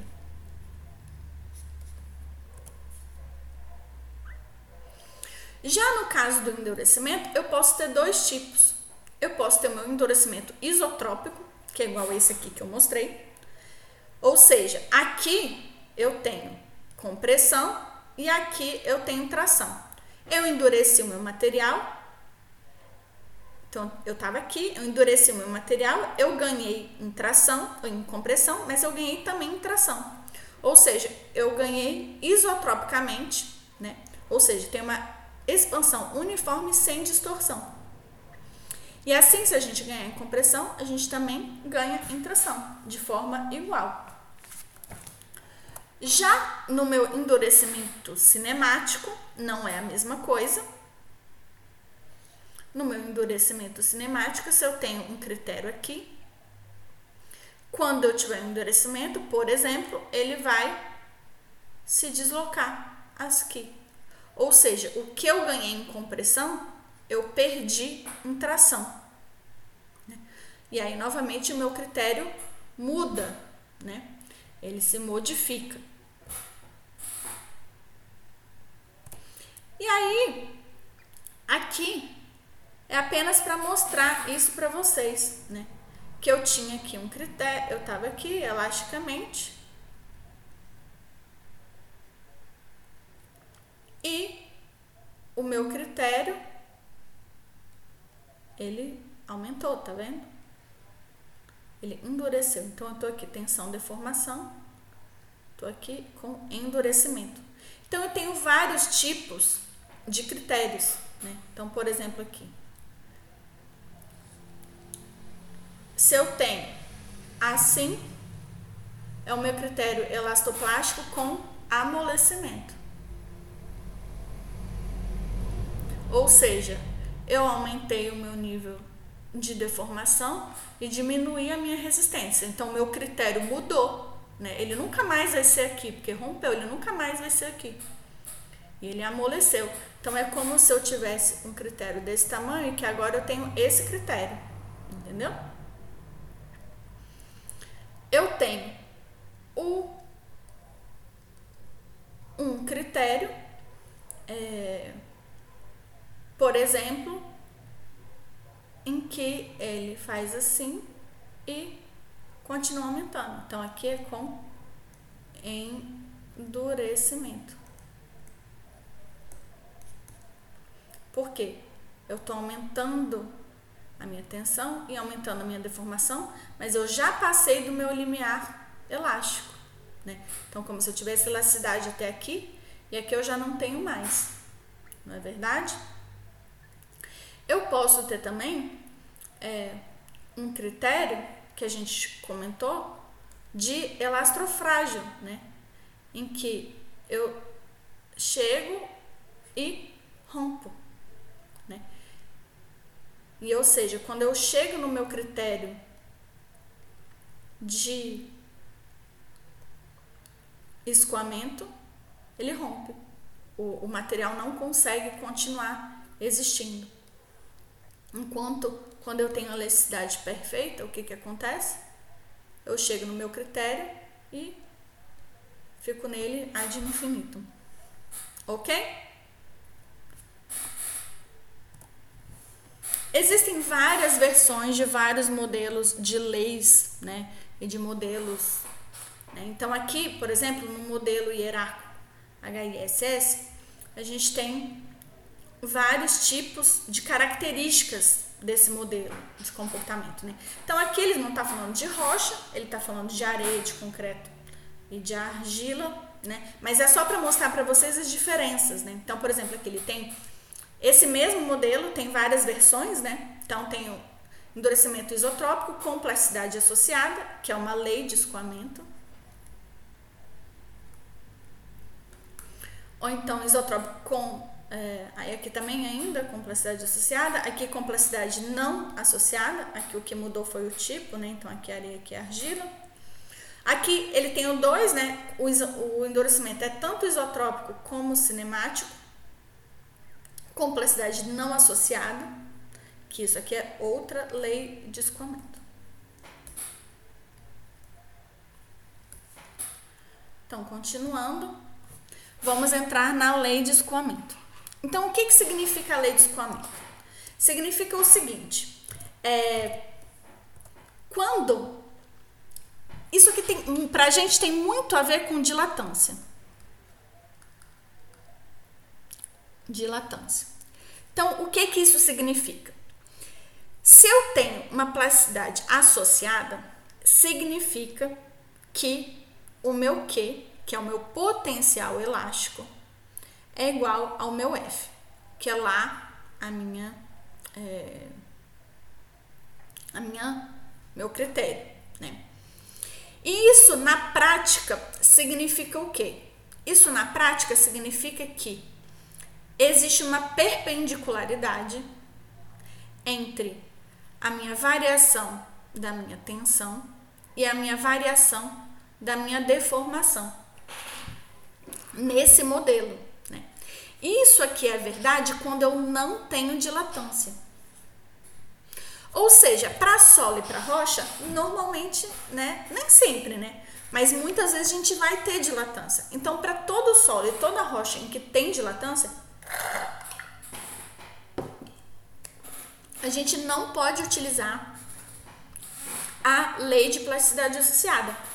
A gente tem que utilizar uma lei de plasticidade não associada. E aí, no nosso caso aqui, essa lei é descrita dessa forma: que a, a derivada da deformação plástica é igual a esse multiplicador é, plástico para a gente nada mais é do que a dilatância,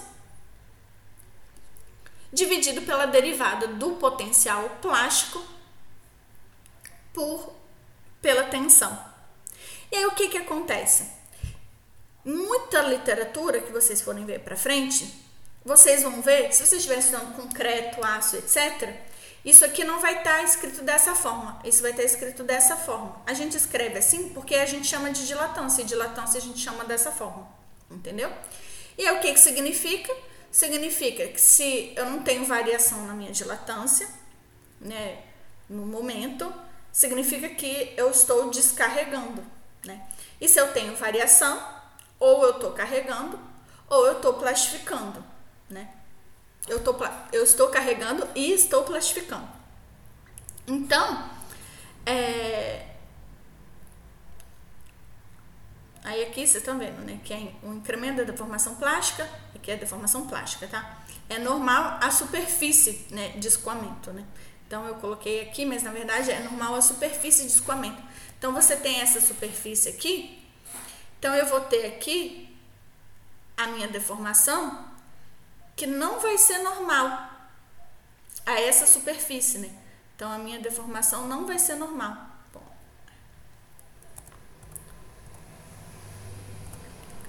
E aí eu tenho a definição da minha dilatância, né? Ou seja, a relação desse potencial plástico com a dilatância, que nada mais é do que a variação da minha relação é, deformação volumétrica plástica com a minha deformação angular plástica. Ou seja, se essa deformação é maior do que zero, a dilatância, e se ela é menor do que zero, a contractância. E aí, isso aqui é mais ou, uma como assim, um estudo dirigido de, de todas as equações que a gente precisa, né? Então a gente precisa de decompor essas deformações. Então minha deformação total é a minha deformação elástica mais a plástica e a taxa de deformação também é a soma da taxa de deformação elástica mais a taxa de deformação plástica. Novamente, nas minhas relações elásticas, eu vou ter a minha lei de comportamento, né, que é, que é a minha a minha é, a minha tensão vai ser minha tensão a parte elástica, né, vai ser a, defo, a, a deformação elástica vezes o, o meu módulo, né? Então, para um nível de tensão, eu vou ter um nível de deformação elástica que é correspondente a esse módulo, que é correspondente, não, multiplicado por esse módulo vai dar a minha tensão. Já no meu critério de plasticidade, eu tenho o meu critério. E eu e aí aqui é um conjunto de equações que vocês têm que conhecer, né? Em que aqui a minha derivada, como ela depende desses dois, é a derivada parcial em relação a isso e a derivada parcial em relação a isso e a derivada disso e a derivada disso, né? Então, nada mais é do que uma decomposição de derivadas parciais.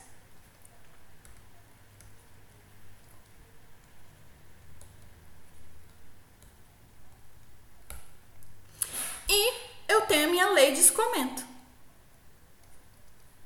Então, essa é a minha lei de escoamento. Perfeito?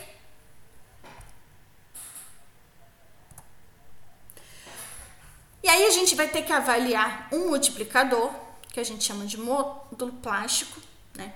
E aí aqui entra um monte de equação bem complicada, que eu não vou né, me aprofundar em relação a ela, mas é apenas para dizer o quê? Né? Que se eu estou carregando na superfície do meu escoamento, né? Esse meu indicador aqui é igual a 1. Ou seja, aqui eu estou no meu domínio plástico, né? E se eu estou abaixo de zero, estou no meu domínio elástico. Ou se eu estou igual a zero com essa relação aqui menor a zero, eu estou descarregando. Ou seja, eu estou na minha fronteira, mas eu estou descarregando, né? Então, eu estou indo para o meu domínio elástico. Então, isso aqui é só para dizer isso. Então, eu não vou me aprofundar em relação a isso mas é só para vocês conhecerem cada uma dessas equações. E aí aqui a gente tem a formulação, aqui já vou repetir isso aqui à toa. Aqui a formulação, aquela mesma, né, que eu tinha dito para vocês, que é o que? A minha tensão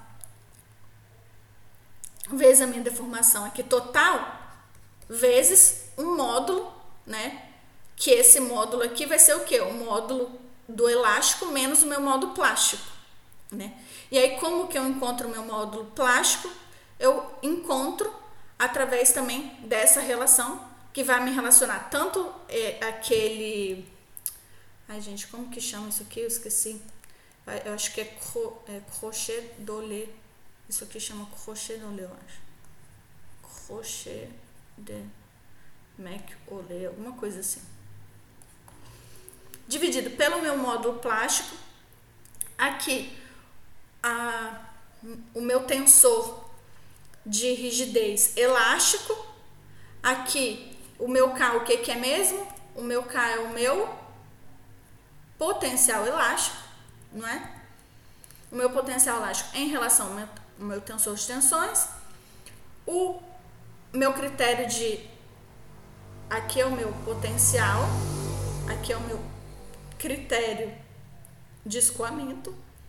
E aqui novamente em relação ao meu é, ao meu módulo né, elástico.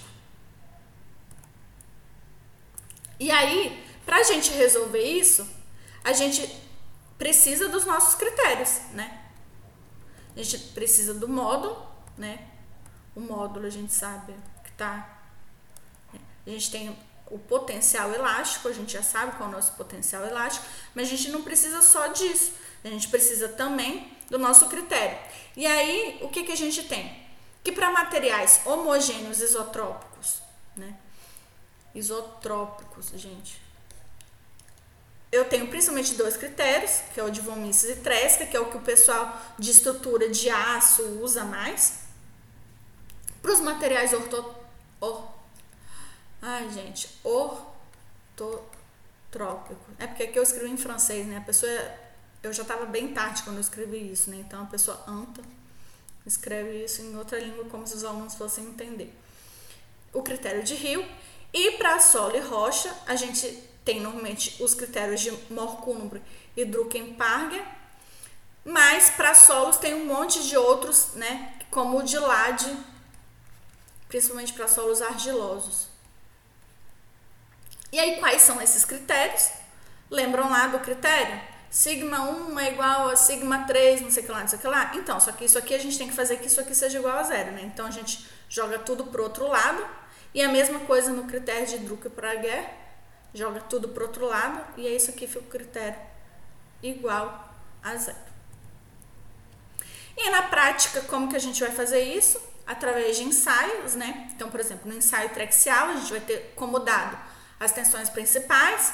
Devido a isso, a gente tem as invariantes, eu tenho a tensão desviadora, a tensão média, eu vou ter todas as minhas deformações, axial, transversal e as minhas invariantes de deformação.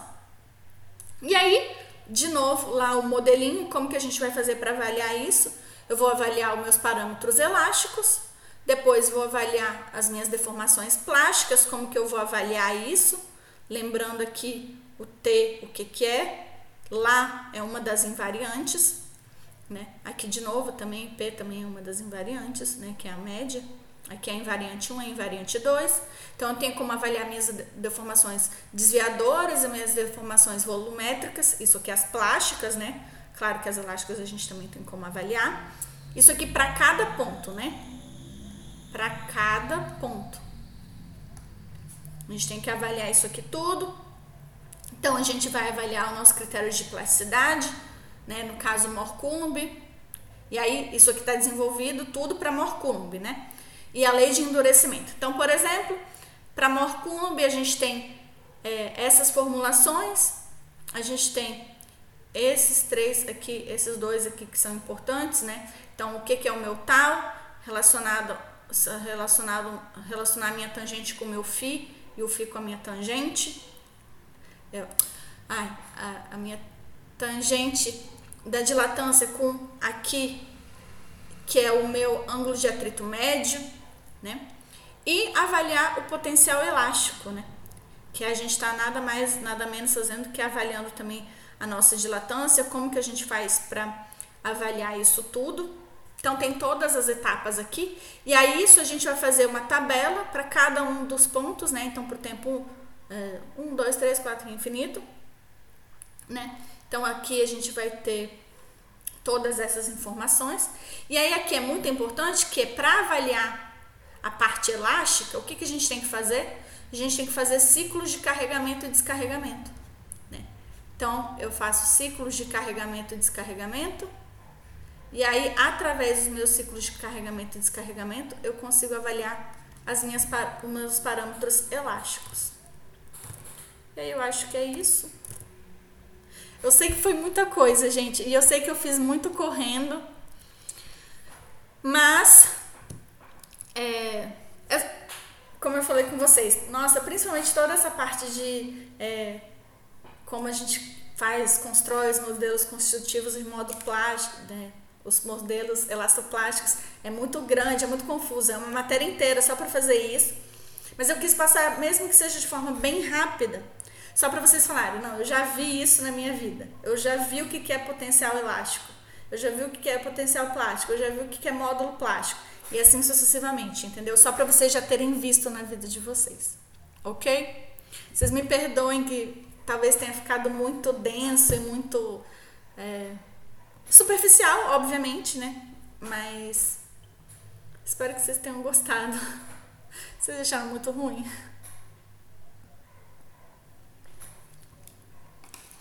É, mas assim, como eu falei, vocês não vão ter. É, na lista de exercício de vocês tem exercício disso e tudo. Mas se vocês não conseguirem resolver, não tem problema, entendeu? Para mim, o mais importante é que vocês tenham pelo menos um contato inicial com isso. Para se algum dia vocês quiserem fazer pós-graduação na área, mesmo que seja na área de estruturas, né, em outra área, vocês viram que um monte de coisa que eu falei aqui se aplica e eu cito alguns exemplos, né? Ah, não, esse aqui é mais para estruturas e tal. Porque para mim o importante é que vocês tenham pelo menos um pouquinho de contato com isso. Mas espero que vocês tenham gostado. É divertido.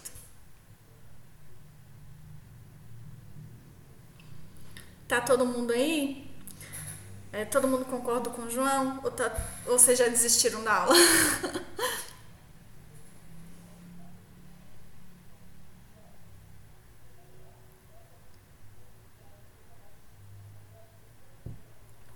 É aquela coisa, se a gente estivesse na pós-graduação, seria diferente, né?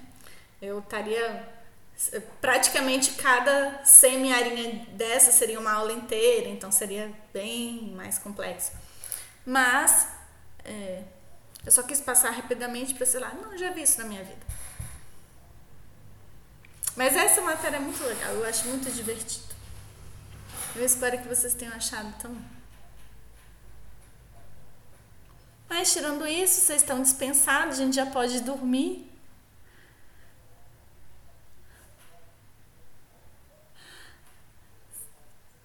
Exatamente, eu imagino. Tá bom, gente. Boa noite para todos vocês.